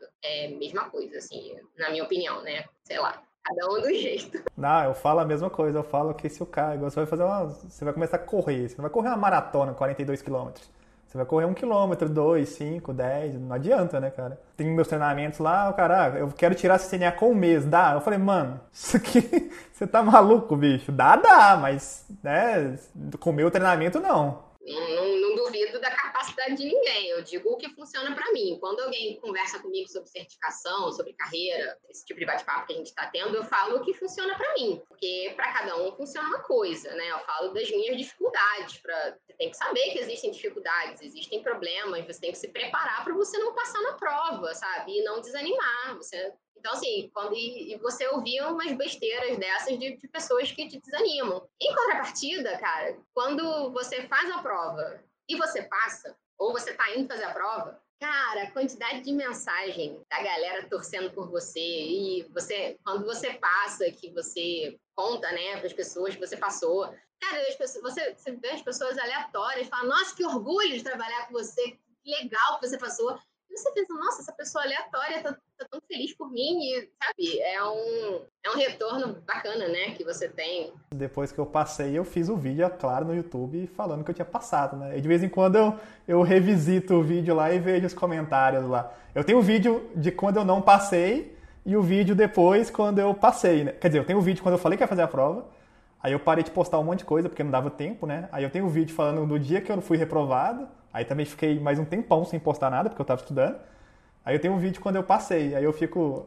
Quando eu não passei, tinha a galera lá incentivando e tal, não, você vai conseguir. Aí tinha uns caras assim, pô, né? Aí depois, quando eu passei, tinha a galera, ah, parabéns, não sei o quê. É, mas eu queria que você contasse no dia, é, quando você chegou lá no lab e tal, na prova, você sentou na cadeirinha lá. Naquela época eram dois monitores ou era um só ainda? É porque teve uma época que era um monitor só. Eram dois, mas do primeiro Acho que eram, acho que eram dois já. Gente, eu cheguei lá em RTP numa friaca. Eu sou carioca, né? Então, assim, 20 graus para mim eu tô, tô, congelando. Cheguei lá, uma friaca braba, ansiedade máxima. E aí eu pensava, é, eu sou muito louca, né? E aí eu, eu pensava naquela prova do Cefet, que eu não passei porque deu branco, porque eu fiquei nervosa. Hoje em dia eu penso, calma aí, respira, porque tudo na vida é aprendizado, né? Então eu aprendi que eu não posso ficar tensa do, do jeito que eu, que eu fiquei, porque senão eu não vou passar. Aí beleza, cheguei lá no dia, um frio do caramba, o cara me deixou lá, tava, tava na, a van do hotel me deixou lá na, na prova, é, no lugar da prova. Cheguei uma hora antes, na ansiedade máxima da vida, a prova, sei lá, começava às sete, eu cheguei às seis, congelando na entrada lá da prova, e chegou o Proctor, falando pra caraca. E eu, como? Não sabia nem o que ele tava falando, tava muito nervosa. E aí, beleza, fui lá fazer a prova, só eu de mulher, né? Uns caras cascudos lá, uns caras mais velhos. E a galera te medindo, né? Vai fazer prova também? Padrão, padrão da vida, é isso. Tava nem aí pra galera. A parada é não ficar nem aí pra ninguém, né? Foca aí no que você quer e vai. E aí fui lá, fiz a prova. A prova era muito corrida deu um problema no multicast na minha prova. Um problema brabo, que assim, a config estava certa e não funcionava. E eu tinha acabado de fazer um projeto de multicast. E eu falei, não, questão de honra, isso aqui não pode dar errado. e, e, beleza, consegui resolver. Eu não sei, a, a prova do CCE, o resultado não sai na hora, né? Então, você termina a prova, não, calma, calma, calma, calma, calma. Qual foi o seu lanche? É, a prova então, a prova dura oito horas, né? a prova do CCIE dura oito horas, então você faz quatro horas de prova, aí você para pro almoço, lá é um almoço mesmo, e depois você volta e faz mais quatro horas. Sei lá que era o meu almoço, gente. Não descia nem água. eu não bebia nem água para não perder tempo para ir no banheiro. Mas era, era, um, era um macarrão lá, um macarrão com uma carne. Aqui no Brasil, em São Paulo, é um Subway, né? O Subway mais caro do mundo. E tem uns amigos que eu fiz lá na prova lá, que os caras comeram um Subway de 30 centímetros. Eu falei, mano, como é que você conseguiu comer essa porra desse Subway, velho? Eu não comi nem um pedacinho, bicho. Eu falei, bicho, como que vocês. Eu tava tão nervoso, bicho, que eu não consegui. Nas duas vezes eu não consegui comer nada, comer nada. Máximo eu tomei um pouquinho de suco lá, refri, sei lá. Mas eu falei, cara, como é que você come numa prova dessa? Eu saí da prova com minhas costas todas do, doendo, assim, porque eu tava tão tenso. É que eu saí e falei, putz, cara, eu levei uma surra. Leva uma surra. É, a prova é uma surra. e aí eu lembro também, na minha segunda prova, era outro Proctor, eu fiz no mesmo lugar, né? E o Proctor super simpático. Aí no intervalo, o Proctor falava pra caramba, empolgadíssimo, falava, falava batia papo com todo mundo. Gente, eu não queria bater papo, eu não, eu não, eu não queria existir, né? Eu não queria almoçar, era tipo, deixa eu continuar aqui, por favor, não, não quero parar para almoçar. Eu... E aí, eu tava lá almoçando, né? Obrigatório, né? Esse intervalo. E o cara conversando comigo. Nossa, você é do Brasil. Eu fui no Brasil, eu tomei café. Eu, nossa, eu fiquei elétrico. O café do, do Brasil é muito bom. Eu, ah, não, muito antipática, né? Assim, desculpa pela minha antipatia. Eu tava muito nervosa. e tava muito, muito tensa. Não adianta, não conseguia almoçar. O almoço da, da outra prova era o mesmo. Era o mesmo macarrãozinho. Deve ser padrão. aí foi isso. E aí voltei, né? Fiz a prova, consegui terminar. Essa questão da velocidade era, era é, é, foi a reta final dos meus estudos, né? Que eu estava comentando que eu, eu, treinava a velocidade. Então, no início eu fazia, eu anotava, né? Tinha uma planilha assim para ter um tracking assim do, do, meu desenvolvimento, né? Tanto do escopo, do blueprint, né? Blueprint é os tópicos da prova, é, para eu realmente fazer um check em tudo que eu tinha que estudar, é, dos workbooks que eu tinha comprado, que eu, que eu, que eu usava, né? Como base de tudo, do material, dos livros e no final eu anotava os tempos, né? De, dos laboratórios. Então, no início eu fazia um laboratório com demorava 15, 20 horas para fazer um laboratório, e no final fazia em duas. Então, quando você enjoar, quando você não aguentar mais ver aquilo, é que você tá pronto para fazer a prova, né? Dá um desespero, né, bicho? Quando você tá, nossa, caraca, eu vou ter que fazer esse lab de novo, não é possível. Mas vou fazer porque, cara. Já tá com nojo do lab? tá bom, tá na hora. E aí eu fui fazer a prova, fiz, putz, deu tudo certo, sabe? Eu consegui resolver os problemas, é, chamei o próprio, tirei umas dúvidas. A prova é realmente você seguir o que está escrito. Nossa, um amigo meu virou e falou assim, ó, cara, a prova não é best practice, né? Não é os melhores, não é o melhor design. É você fazer o que está escrito. Se está escrito uma questão esquisita que você não faria na rede, mas a questão é aquela, é aquela, é aquilo. Não é uma prova de design. É uma prova de você fazer o que está escrito. Eu achei esse comentário tão louco, né? Esse essa dica tão louca. Quando um amigo meu, que era CCM, falou, não, você tem que fazer o que está escrito. Aí eu falei, óbvio, né, que você tem que fazer o que está escrito. Mas aí quando vem uma, uma questão muito nada a ver, você pensa, nossa, realmente eu tenho que fazer o que está escrito, não o que eu acho que é melhor, né? É, a prova não é para você, né? A prova é ali, é para Cisco, né? E ela vai te testar de, um, de várias formas. Engraçado que o primeiro Proctor, da primeira vez que eu tentei, né? O primeiro Proctor lá, o cara muito gente boa, ele fez um briefing assim antes da prova que ele deu muita dica, tipo, essa, essa eu já tinha escutado, mas ele falou disso também. Ele falou de como se. É, eram três partes da prova, né? No meu caso. Ele falou, ó, a grande maioria das pessoas reprovam na segunda parte porque não tem pontuação parcial, nananana. E ele deu várias dicas. E é totalmente diferente do meu segundo Proctor, que o cara não falou nada. Ele chegou, a prova tá aí, galera, pode começar. Ele não explicou nada. Aí eu falei, cara, como assim? Ainda bem que eu tive aquele primeiro briefing, porque senão. Porque na minha prova, ela tinha uma parte de diagnóstico que era no meio da prova, e muita gente fica esperando um tempo o Proctor falar alguma coisa. Não precisa, é só você dar finish lá e ir pro próximo. Cara, esse cara não falou nada. E na segunda vez também é, foram só duas pessoas. Foi eu e uma outra pessoa fazendo segurança. E eu acho que foi bem melhor do que a sala cheia. Eu cancelo muito o ruído em volta, assim. Eu, eu, eu ignoro. Realmente eu aprendi a focar ali, né? Eu, eu, foco naquilo ali. Pode estar o mundo se acabando ao redor. Mas quando, quando você terminou o exame assim, é, nas duas vezes que eu fui, na primeira vez eu tinha certeza, que, quer dizer, tinha quase certeza que eu não tinha passado. Na segunda vez eu falei, eu acho que eu tenho uma grande chance de passar, mas você nunca sabe, né? Quando você saiu. É muito tenso. Aí você, você termina a prova, né? Segundo bloquinho de quatro horas. Sai moído, destruído, peguei, fui pro hotel e fiquei na ansiedade de sair o resultado da prova. Né? Então, eles te mandam um e-mail dizendo que, dizendo que o seu resultado está disponível. Aí você clica num link, você loga, tem que lembrar sua senha, né? Aquele, sempre aquele desespero de errar a senha. Nessa, a, a, prova, a primeira prova de Service Provider, eu saí é, sabendo que eu fiz a prova muito bem, né? Eu estava bem confiante. Mas a ansiedade, né? A impostora, eu falo, não, não vai dar, não vai dar, não vai dar, vai dar, não vai dar, vai dar, não vai dar. Polaridade, né? Fui, fiquei lá no hotel esperando, que horas assim, né? Olhava, assim, olhando o e-mail, esperando o e-mail atualizar a noite inteira. Dei sorte, assim, que o, o e-mail, por exemplo, eu terminei a prova de tarde, né?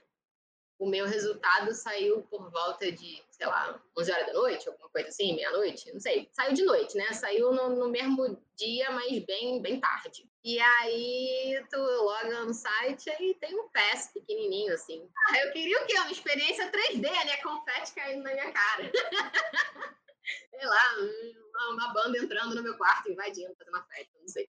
Mas a sensação que eu tive foi essa, né? Confete pelo quarto e nossa, dava até uma tacardia. Eu falei, meu Deus, eu passei, eu passei, eu passei, eu passei, vou morrer aqui, vou morrer, eu passei, eu passei, eu passei. E o, primeiro CCIE foi muito importante na minha carreira como um todo, né? Porque é aquilo que a gente estava conversando, deu um, deu um bad, né? Deu um check para mim. Então, as pessoas me apresentavam assim, né? Essa Karina, nossa especialista, CCIE, como eu atendo cliente, isso para mim foi importante, tá? Para mim foi bem uma virada de chave, um, uma confiança que as pessoas colocavam em mim, porque eu tinha um. É, o, pe o pessoal dava carteirada pra você, né? Você nem precisava falar nada. Né? Cara, eu tenho muita vergonha, na verdade. É difícil você me ver chegando e falar: Oi, tudo bem? Karina Loureiro, do PCE. É, é, não, é, é até estranho eu brincar, né? Falar assim, mas eu, eu, eu não costumo dar essas carteiradas. Mas a minha equipe dá carteirada por mim. é, acontece muito. Ah, eu, eu, eu, faço muito, eu faço entrevista, né? Ela, eu faço, ajudo na, na, na, parte de seleção, né? Faço entrevista técnica, ajudo e tal, ajudo RH.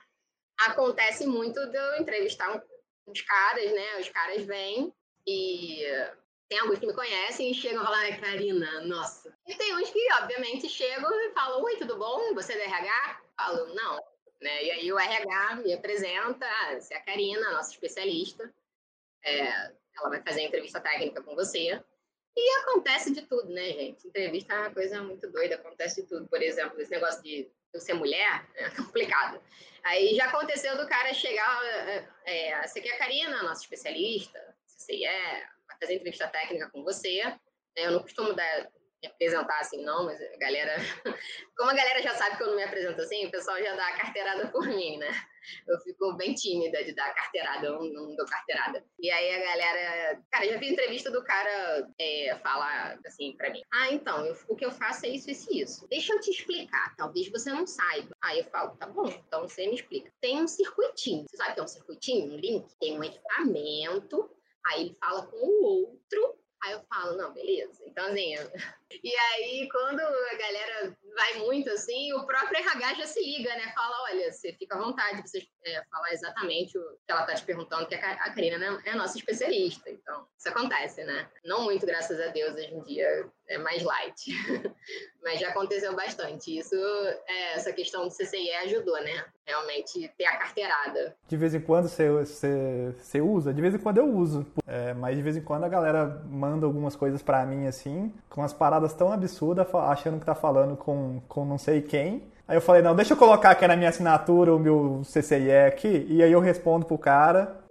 Não, pode falar. Eu, eu tô entendendo você tá falando, eu conheço bem, pode falar. Mas não, na verdade, assim, é uma, era uma recomendação. A minha gerente uma vez me recomendou. Falou assim, Karina, falou, coloca aí o seu CCIE na sua assinatura. Então, é a única carteirada que eu dou realmente é a assinatura, porque foi uma orientação mesmo, né? Eu não coloco na assinatura porque na empresa que eu trabalho não pode. Não, você não pode colocar titulação nenhuma na assinatura. Mas aí, numa, numa resposta específica, assim, eu de vez em quando eu coloco, só para dar uma. É justo, não, a de vez em quando é justo, tem que dar mais enquadrada, né? É, uma vez eu tava numa reunião, aí o cara falou assim, não, porque fulano é o nosso CCIE, tarará, tarará, tarará, e ele começou a dar carteirada pro cara, dar carteirada pro cara, aí eu falei, cara, beleza, ele é CCIE, mas eu também sou, então eu também sei o que eu tô falando, sabe? É, enfim, Aí você tirou, você voltou pro Brasil mega feliz e, e falou pra galera, né, que você, você tinha. Falei pra galera. Nossa, esse momento, assim, é sai uma tonelada do seu ombro, né? Você recebe muita mensagem legal, galera, você vê a torcida. Então, eu, é aquilo que eu falei, né? Eu, eu acredito que a torcida a favor é sempre muito maior que a torcida contra. Aí você falou, nunca mais eu vou fazer esse negócio na minha vida. Hum, não, eu sou, eu sou, sou meio cracudinha. com os meninos falam, nossa, a gente parece uns cracudinhos viciados, né? Isso é uma doença, gente. Não é normal, não. E aí, não, eu fiquei um. Tirei um ano assim, sem estudar, né? Sem estudar é ótimo. Sem, sem, sem ser a louca dos estudos, né? Aproveitei e tal. Fiquei um ano sem estudar, fiquei um, um tempo sem estudar, sem estudar para certificação, né? É, e comecei a pegar projetos muito legais e, e, e realmente eu, eu, comecei a ser a especialista, né? Eu, eu, cresci bastante na empresa, eu era, passei a ser a referência. É engraçado que nesse momento que eu passei a ser a referência, a especialista da empresa, eu não tinha essa visão minha, né? a síndrome da impostora, né? Você não se vê desse jeito. Então, as pessoas falam com você dessa forma, mas você não se vê desse jeito, né? Não, gente, não é isso tudo, não, calma aí, né? É porque é difícil também, porque a gente tem, é, pelo menos eu conversando com o pessoal aqui, porra, tem cara que é muito melhor, tipo assim, tem cara que tá num nível tão alto. Eu achava que eu tava chegando com a farinha e a galera tava com o bolo pronto, né? E, obviamente, não é porque você quer um CCE que você é o rei da cocada, nada disso. É o oposto, realmente. É um objetivo que você tinha ali de estudo de uma coisa é, específica e você conseguiu e vambora. Tem especialistas em tudo que é área. Nossa, trabalhando com a galera, assim, eu falo, nossa, CCE, tenho muito que, que aprender ainda. Sou, sou muito garota. E isso é, é bom, né? Você ter ter esse jeito de, de, saber, ter a humildade de você saber que você tem que estar sempre aprendendo, que você tem muito para trocar, que a galera conhece muito, porque isso te motiva a estar sempre estudando, trabalhando, se desenvolvendo. E tecnologia é isso, tá? Você quer carreira técnica, é isso aí. Você tem que gostar disso, tem que ser um, um pouco viciadinho, assim. Aí, é, uns anos trabalhando, comecei a pegar uns projetos de VPN, uns projetos que, que envolviam uns firewalls ali, sempre que, assim, projeto de backbone, né? Assim, eu sou especialista em operadora, então tem um, um, ponto de segurança na rede, né, gente? A gente tem que ter segurança. E aí eu começava a ver que isso era um gap, estava me incomodando, né? Então eu estudava, eu estudava Fire, eu estudava isso, estudava coisas de segurança, VPN, criptografia, para eu poder me desenvolver, mas eu sentia que aquilo ainda era um buraco, né? Eu, eu não conseguia opinar sobre a parte de segurança dos meus projetos da mesma forma que eu opinava para todo o resto do projeto de roteamento. Falei, cara, eu vou fazer outro CCIE. E aí, muita gente falou para mim, não, você vai fazer outro, faz route switching, né? Que você já aproveita aí um monte de coisa que você sabe. Não, galera, vocês, vocês não entenderam. O, o, ponto não é que eu quero um duplo CCIE, o ponto é que eu, que eu quero estudar segurança. É, eu preciso preencher esse gap que eu, estou sentindo. Eu acho que eu posso ser uma profissional melhor se eu, se eu estudar uma outra coisa. Para que, que eu vou estudar mais roteamento, sabe? Eu já, já trabalho com roteamento, com switching. No, na minha curva de aprendizado, não faz muito sentido é, você vai dar carteirada como CCE, como duplo CCE, já, já deu a carteirada. O ponto não era a carteirada, né? Não era ter o duplo CCE. O meu ponto era o conhecimento que eu precisava de segurança, porque eu sentia esse, esse puro, assim, dos meus projetos, né? Eu dependia muito de opinião de outros especialistas para complementar. Então, é, a minha, o meu objetivo era esse, né? Era preencher esses gaps que eu tinha de conhecimento no, no, no meu próprio dia a dia, no, no, meu trabalho, né? E depender menos de outros especialistas de segurança para desenvolver, não para trocar ideia, para fazer projeto, né? Mas assim, entender melhor, né? Eu poder trocar mais, eu poder ajudar mais. É, eu não queria mudar de área. Segurança é uma área muito maneira e tem muita oportunidade. É, recomendo muito a galera estudar e se dedicar, tem muita vaga. Mas o, o meu ponto não era esse, né? Eu realmente, eu, foi o que eu falei, eu sempre fui muito decidida, eu sempre soube bem o que eu queria, a, a trilha que eu queria. É, e o CCE de segurança foi mais para conhecimento, foi para eu estudar e aprender aquilo. Aí fui me aventurar, né? Tive essa ideia de Jerico, vamos fazer outro CCIE. Aí, beleza, CCIE de segurança foi do zero, né? Então, assim, o, o primeiro CCIE eu tinha feito todo o tracking, né? CNP, CCIP, tinha lido vários livros e de segurança eu não sabia nada, gente. Então, foi estudar tudo que eu não sabia. Li muito livro, pegava aquele blueprint lá, as indicações de livro, eu li tudo, li todos os livros. Demorei bem mais para o segundo CCIE, né? O primeiro CCE eu gastei um ano estudando, o segundo eu, eu, eu levei um ano e meio foi um período bem punk, bem intenso. Eu já, eu, né, eu trabalhava pesado e janela de manutenção, trabalhava de madrugada às vezes, e fazendo projeto, design, e resolvi fazer o CCIE e beleza. E, e não tem como, é, CCIE não tem como você estudar mais ou menos, né? Você tem que meter a cara e estudar. E tinha um agravante que a prova foi anunciada que não sei, tipo, daqui a um ano vai mudar a versão. Cara, mudou a versão, seu planejamento, né, foi pro saco. Então eu tinha que fazer a prova antes da versão virar. Beleza, aí fui fazer a prova, tava bem preparado. Mas você arranjou, você arranjou assento tranquilamente? Porque quando vai virar a prova, a galera fica louca, né? Foi, foi meio difícil, assim. Eu fiz a prova duas vezes, né? A primeira tentativa de segurança eu reprovei, o que para mim foi muito tenso, porque eu sou muito exigente comigo mesma. Foi, foi, foi bem brabo. E aí, uh, o prime a primeira prova, por exemplo, a prova ia virar a versão em fevereiro. Aí eu fiz em dezembro, dezembro de 2016. Aí consegui tranquilo o assento, mas é e assim, como tinha essa questão do assento, bug de prova em, em lab em lab móvel, né? Eu, eu já também me planejei para fazer a prova lá fora. As, as, três provas que eu fiz, eu fiz em RTP. E eu escolhi fazer em RTP mesmo, porque pelo menos eu já conhecia o ambiente, né? Já não tinha aquele nervosismo de, de me perder, não saber onde ia. A, a louca, eu sou muito. Já sabia o que, que ia comer, né? eu fiquei no mesmo hotel, né? Peguei a van do da Total, fiz a prova no mesmo lugar. Assim, quanto menos coisa contra tiver, melhor.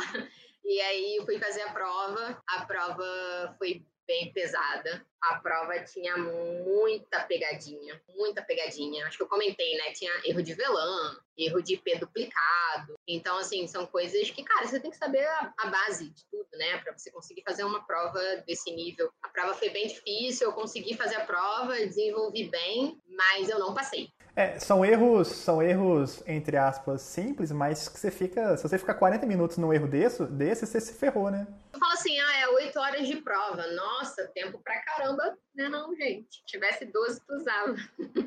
né? E 8 não é, não é muito, não. Aí eu, eu fiz a prova, consegui terminar a prova. Acho que foi uma questão lá que eu não consegui resolver, mas eu tinha feito, mas eu, eu fiz coisas erradas, né? Não passei na prova. Aí fui pro hotel, né? Bate aquela bad, mas bola pra frente. Aí eu pensei, cara, é, vamos, vamos ter que se recuperar aí, né? No emocional não pode abalar. É, recebi muito apoio, foi muito legal. Nossa, recebi cada mensagem legal do meu time, da minha família, sabe? Da, dos meus pais, meu, meu, meu marido hoje, né? Na época a gente não era casado.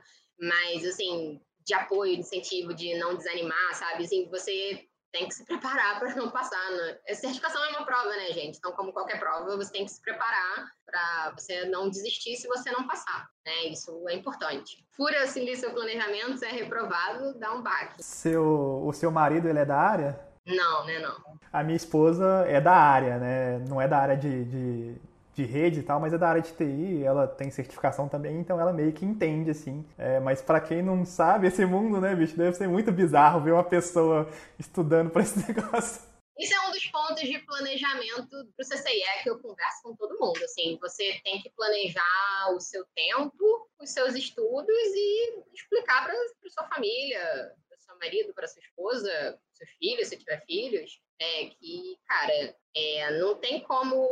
É, você não pode usar aquilo, não, só hoje, não estuda não, só hoje, ou só hoje, só hoje. É igual a dieta, sabe? Se você ficar furando só hoje, só hoje, só hoje, você não vai fazer dieta. Se você furar o seu planejamento de estudos só hoje, só hoje, só hoje, você mais furou do que estudou. Então, você realmente tem que ter uma concentração e uma força de vontade, né? É, tem que ter um planejamento de vida que eu falo, porque você ter o conhecimento, né, você estudar, isso é normal da vida de quem trabalha com tecnologia, mas quem vai fazer prova, você tem uma meta, você tem um prazo. E às vezes esse prazo é agressivo, que é o caso do CCE, né? Geralmente, assim, eu estudei um ano, mas não era um ano, estudava uma horinha por dia, não, quando queria. Era um ano pauleira. A família sofre junto, né?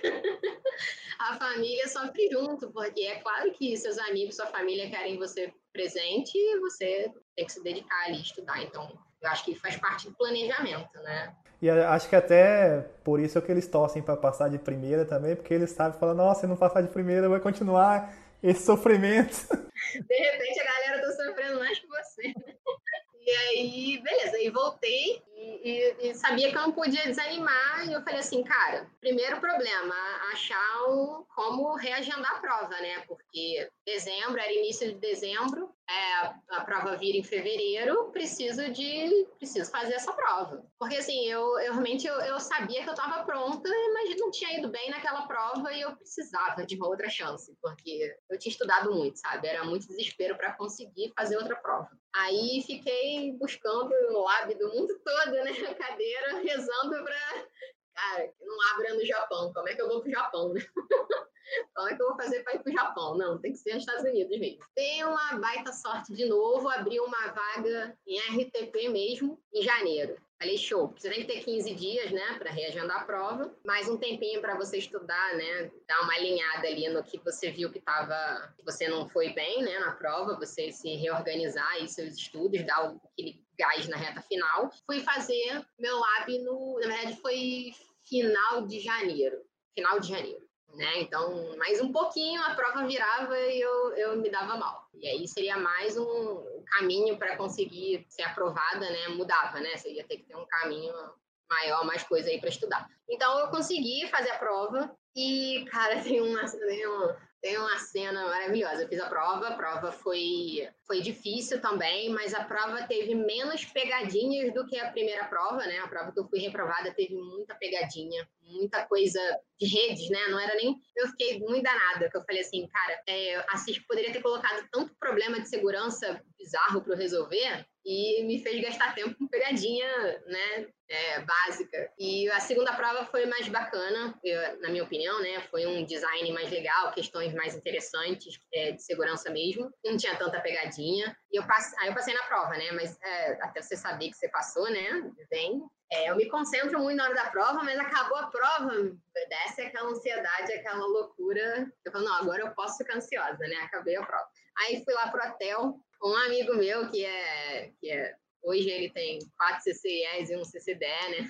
Que é muito sinistro. E eu tava falando com ele, ele, a gente conversa muito, né, sobre questão de prova, não sei o quê, e eu tava conversando com ele, tipo, contando pra ele como é que tinha sido a prova e tal. Gente, eu fiquei muito nervosa, eu queria muito ver o resultado. Eu acho que eu fiquei mais ansiosa do que as outras provas, causa da questão da versão que ia mudar. Eu abri o site da Cisco e eu fiquei que nem um robô dando F5 no site, esperando sair o resultado. Galera, eu travei o site, não façam isso. Eu travei o site de tanto F5 que eu dei, eu estava fazendo um ataque né, ao site. eu acho que eu simulei um ataque ao site de excesso de logins, de tentativas. Eu sei que eu estava lá conversando com esse meu amigo, dando F5, que nem uma louca. Eu não tava. Das outras vezes eu tava o quê? Nervosa esperando o meu e-mail chegar, né? Essa, esse, porra, malandro, eu falei, não, já vou abrir o site, eu vou ficar aqui, ó, só esperando atualizar. Ah, me deu uma ansiedade louca, eu ficava assim, ó, no FC. Gente, não faz isso, não faz isso, não faz isso, que trava o site. Resultado, travou o site, vem, um, vem uma imagem de uma exclamação, assim, de acesso bloqueado. Não, não, calma aí. Aí tava com esse meu amigo, esse meu amigo no telefone, eu falei, cara, loga aí no site. Aí ele logou, ah, acessei de boa. Falei, não, toma minha senha, loga com a minha senha. Ele, não, cara, não vou fazer isso. Falei, cara, bloqueei o site. Ele, não, tu não fez isso. Aí liguei para Cisco, Resultado, demorava 24 horas, sei lá, para desbloquear meu acesso. E eu não ia saber o resultado da minha prova. Maravilhosa, né? Muito esperta, muito esperta, muito esperta. E não tem como, assim, liguei para suporte e a, a atendente do suporte falou que não tinha o que fazer. Eu tinha que esperar 24 horas para desbloquear meu acesso, porque é excesso de tentativas. Gente, sério, vocês, vocês não podem ser ansiosos que nem eu. Não, não é legal. Aí, como é que eu descobri que eu tinha passado, né? Consegui descobrir que eu tinha passado pelo seguinte: como era minha segunda prova, tem um site que você valida o CCIE das pessoas se o CCIE tá válido, né? Aí eu, malandramente, peguei o número do meu CCIE que eu já tinha, porque por sorte era o segundo CCIE, botei lá no site e aí apareceu Service Provider e Security. Mas eu não acreditei que eu passei enquanto não deram as 24 horas e eu vi o PES, né? Ah, essa, essa malandragem aí é do carioca, né, bicho? De ir lá no. de ir lá no sitezinho lá pra validar. contando derrota, né? Vim aqui incentivar a galera, tô contando derrota. É isso, galera. A vida tem as derrotas. Isso foi quando? Foi que ano que você tirou esse? E foi janeiro de 2017. Vai tirar outro, não? Não, não. É igual filho, né? Tem um filho, tem dois, aí tem três. Pô, não faz mais nada, não? Né? Não, chega, não. Sei, né? Falar, não, quem não pode dizer nunca farei, né? Mas eu tô estudando mais parte de automação, programação, aí a Cisco vem com essa história de DevNet, aí o olho já brilha, mas não, não tá nos planos. Outro CCIE, não. Porque eu realmente acho que quero estudar outras coisas, né? Você abrir um pouco mais o leque. Assim. Ah, vai ter o, vai ter o CCIE, DevNet aí daqui a uns anos. Não estou planejando não, mas estou estudando mais para conhecimento mesmo, para desenvolvimento, né? Focando nessa parte de automação, programação, para desenvolvimento dos projetos mesmo, para crescimento da carreira mais essa vertente, né? Acho que é, acho que é a tendência do momento. Tendência do momento não, né? Já tem uns anos aí que é a tendência. Então, é realmente continuar. Mas vocês estão lá na, na, Embra, na Embratel, não, né? na, na Logicalis, você pega muito. Já tem alguns projetos nesse sentido? Com a parte de automação, programability? Eu acho que qualquer coisa que você faz hoje, você pode colocar uma camada de automação, programação, para você desenvolver com mais, mais, mais velocidade, né? diminuir os erros, as falhas. Tem, tem os projetos de operador agora já tem toda a parte de camada de SDN, né? Mas como é que está sendo essa parte de dentro de provider, essa parte de SD-WAN, ela no backbone eu creio que nem tanto, né? Mas no, nos edges já são assim e tal. É, a gente tem bastante projeto de SD-WAN, SD-WAN para VPN, né? E bastante projeto e para os backbones, bastante projeto com as plataformas que, que fazem o, as soluções SDN, né? Nunca é uma plataforma só. Vocês trabalham um fabricante específico? É Cisco ou você pega qualquer coisa? É, eu trabalho mais com Cisco, né? Os projetos que eu, que eu participo é mais Cisco. 12 anos na 12 anos e 9 meses aqui na, na Logicalis, assim, né? É bem difícil hoje em dia, né? Você ter profissional muito tempo numa empresa só, né? Acho que não tem receita, né, também, né? Não tem uma fórmula assim, ah, você tem que ficar tanto tempo. Falar que eu nunca pensei em sair e mudar é mentira. Eu acho que realmente o, o, tanto que eu tô esse tempo todo lá, eu acho que é porque eu consigo sempre me renovar, reinventar e trabalhar com diferentes projetos. Então, é, não fica monótono para mim, né? Eu acho que hoje o meu lance é esse, né? Sempre mudar de projeto, uma tecnologia nova, tem um desafio novo meu dia a dia não fosse nessa dinâmica, provavelmente eu teria já mudado de empresa, mas é isso, se você está feliz, está se desenvolvendo, está conseguindo é, os seus objetivos, tá ali, né? Tem resposta certa nem errada, não. Não, beleza. Eu, eu abri uma caixa de perguntas lá no Instagram. Eu falei que. Eu não falei seu nome, né? Que eu ia conversar com você. Eu só falei que ia conversar com uma mulher que tinha dois CIS. E teve uma pessoa que descobriu quem era. Ele já trabalhou com você. Acho que ele... muitas mulheres com dois CCIs. Ele já trabalhou na. Ele tá trabalhando na Austrália. Eu esqueci o nome dele. Tem alguns amigos lá na Austrália. Ele é CCI, é o Williams, eu acho. Sim, meus amigos ficam tão perdidos aí pelo mundo que eu nem sei mais quem tá onde. a gente tá engraçado. Assim, ser, ser, mulher, ter um CCIE, realmente eu conheço duas, né, mulheres que têm CCIE. Você ter dois CCIEs, realmente, não, eu acredito que não tenham muitas. E às vezes eu fui, quando você vai pro Cisco Live, aí você anda com um crachazinho e você tem literalmente duas etiquetas, né? E aí, quando CCIEs você tem, você ganha as etiquetas. Então, eu tinha duas etiquetas de CCIE. E aí você fica andando com aquele crachá com etiqueta, e o pessoal olhava assim, galera não acredita, né? Até no, no próprio Cisco Live, né, que é o parque de diversões ali dos, dos CCIs, a galera já me olhava meio bolada. Assim. Tem duas aqui que são, são praticamente a mesma pergunta. Uh, acho que você falou um pouco assim, mas é do R.R. Rosken e do Roberto alguma coisa aqui. É sobre o qual foi o plano de estudos dela e qual foi o método de estudos, né? Você deu um, um briefing aí, né, que, o que funciona para você e tal.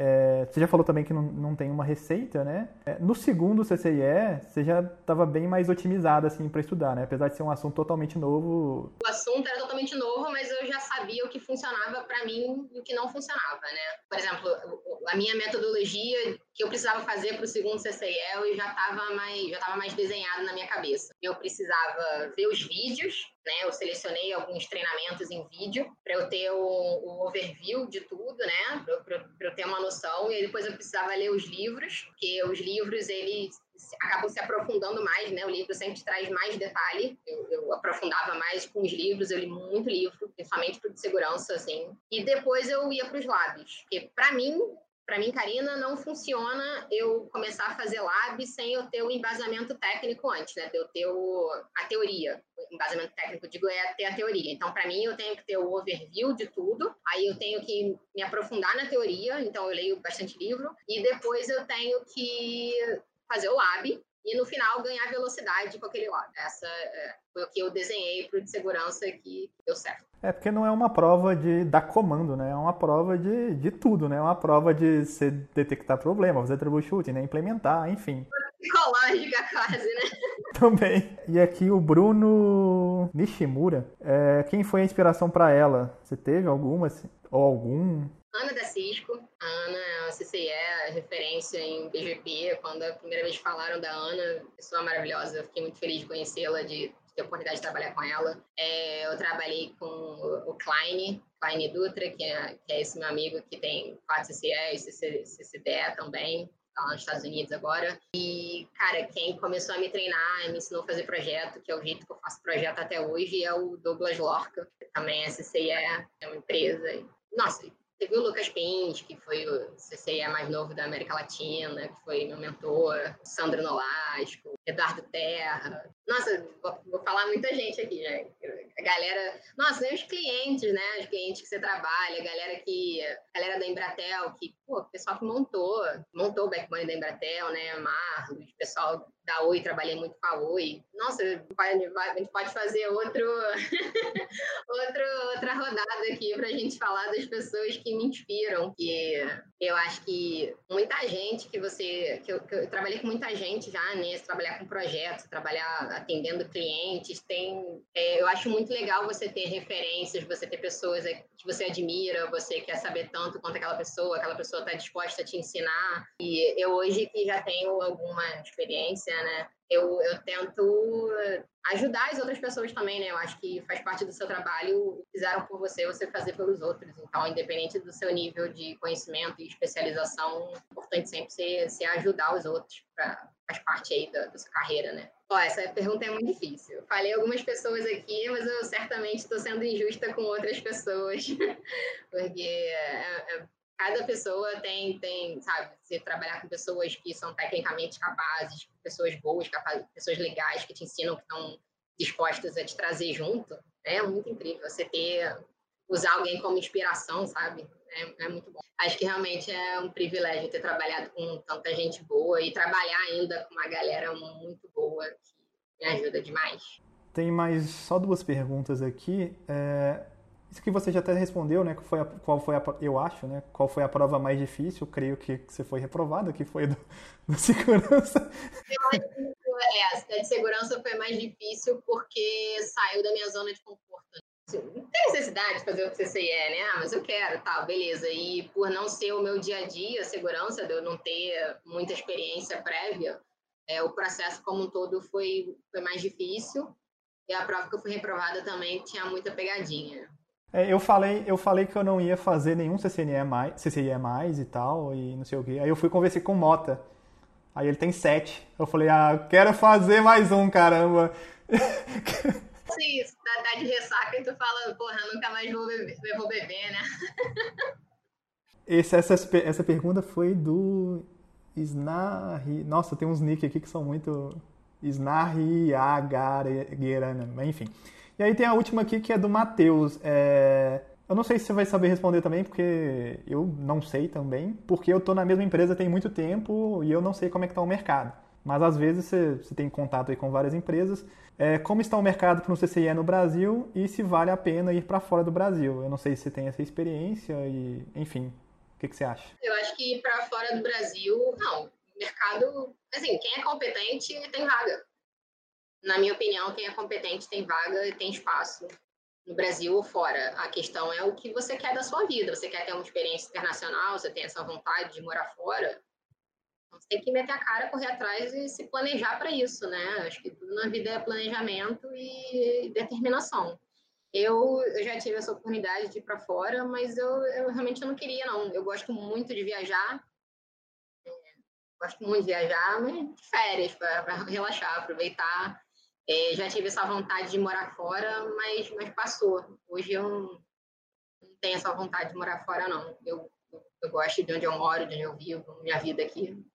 Mas eu acho que tudo é oportunidade. Você, você estuda, você é um bom profissional, você está dedicado, pronto para os desafios, você, se essa é a sua vontade, você se planeja e vai. Mas, de qualquer forma, tem oportunidade no Brasil para quem é bom. Para quem é bom, tem lugar. É, e a gente está num mercado bem grande, né? A gente, querendo ou não, é, ainda é uma das dez maiores economias do mundo, né? Então, é, tem menos é, competição, assim, se for na minha visão, né? Do que com outros lugares do mundo e...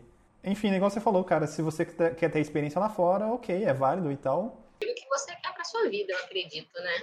Aí, é de vida. Beleza, muito obrigado. É, foi um prazer você desprender seu tempo aí. Agradeço imensamente. Obrigada e... você aí pela oportunidade. Tava com bastante vergonha, fiquei aqui pensando, falei, ah, gente, o que eu vou falar? Não sei, não sei que povo que eu vi isso mesmo. Mas é, eu acho super válido dividir a experiência, as dificuldades, o que não fazer, né? Não dá F5 tanto. É, realmente aprender a controlar isso, a ansiedade e dividir a experiência, porque eu acho que se você, com a sua história, sua, sua carreira, você conseguir motivar uma pessoa a, a, dar um gás nos estudos, a se dedicar, a ver que é possível, eu acho que já está valendo. Então, achei essa sua ideia, série de entrevistas, super bacana. Parabéns aí pela iniciativa e obrigado pelo convite. Pode compartilhar seu LinkedIn aqui? Não sei se pode. Pode, a, galera vai, a galera vai te procurar também, né? LinkedIn dela tá aqui na descrição do vídeo. É... Não enche o saco dela, né? Mandem mensagens lá, mas não é para ficar. Gustavo não, mas tô aí.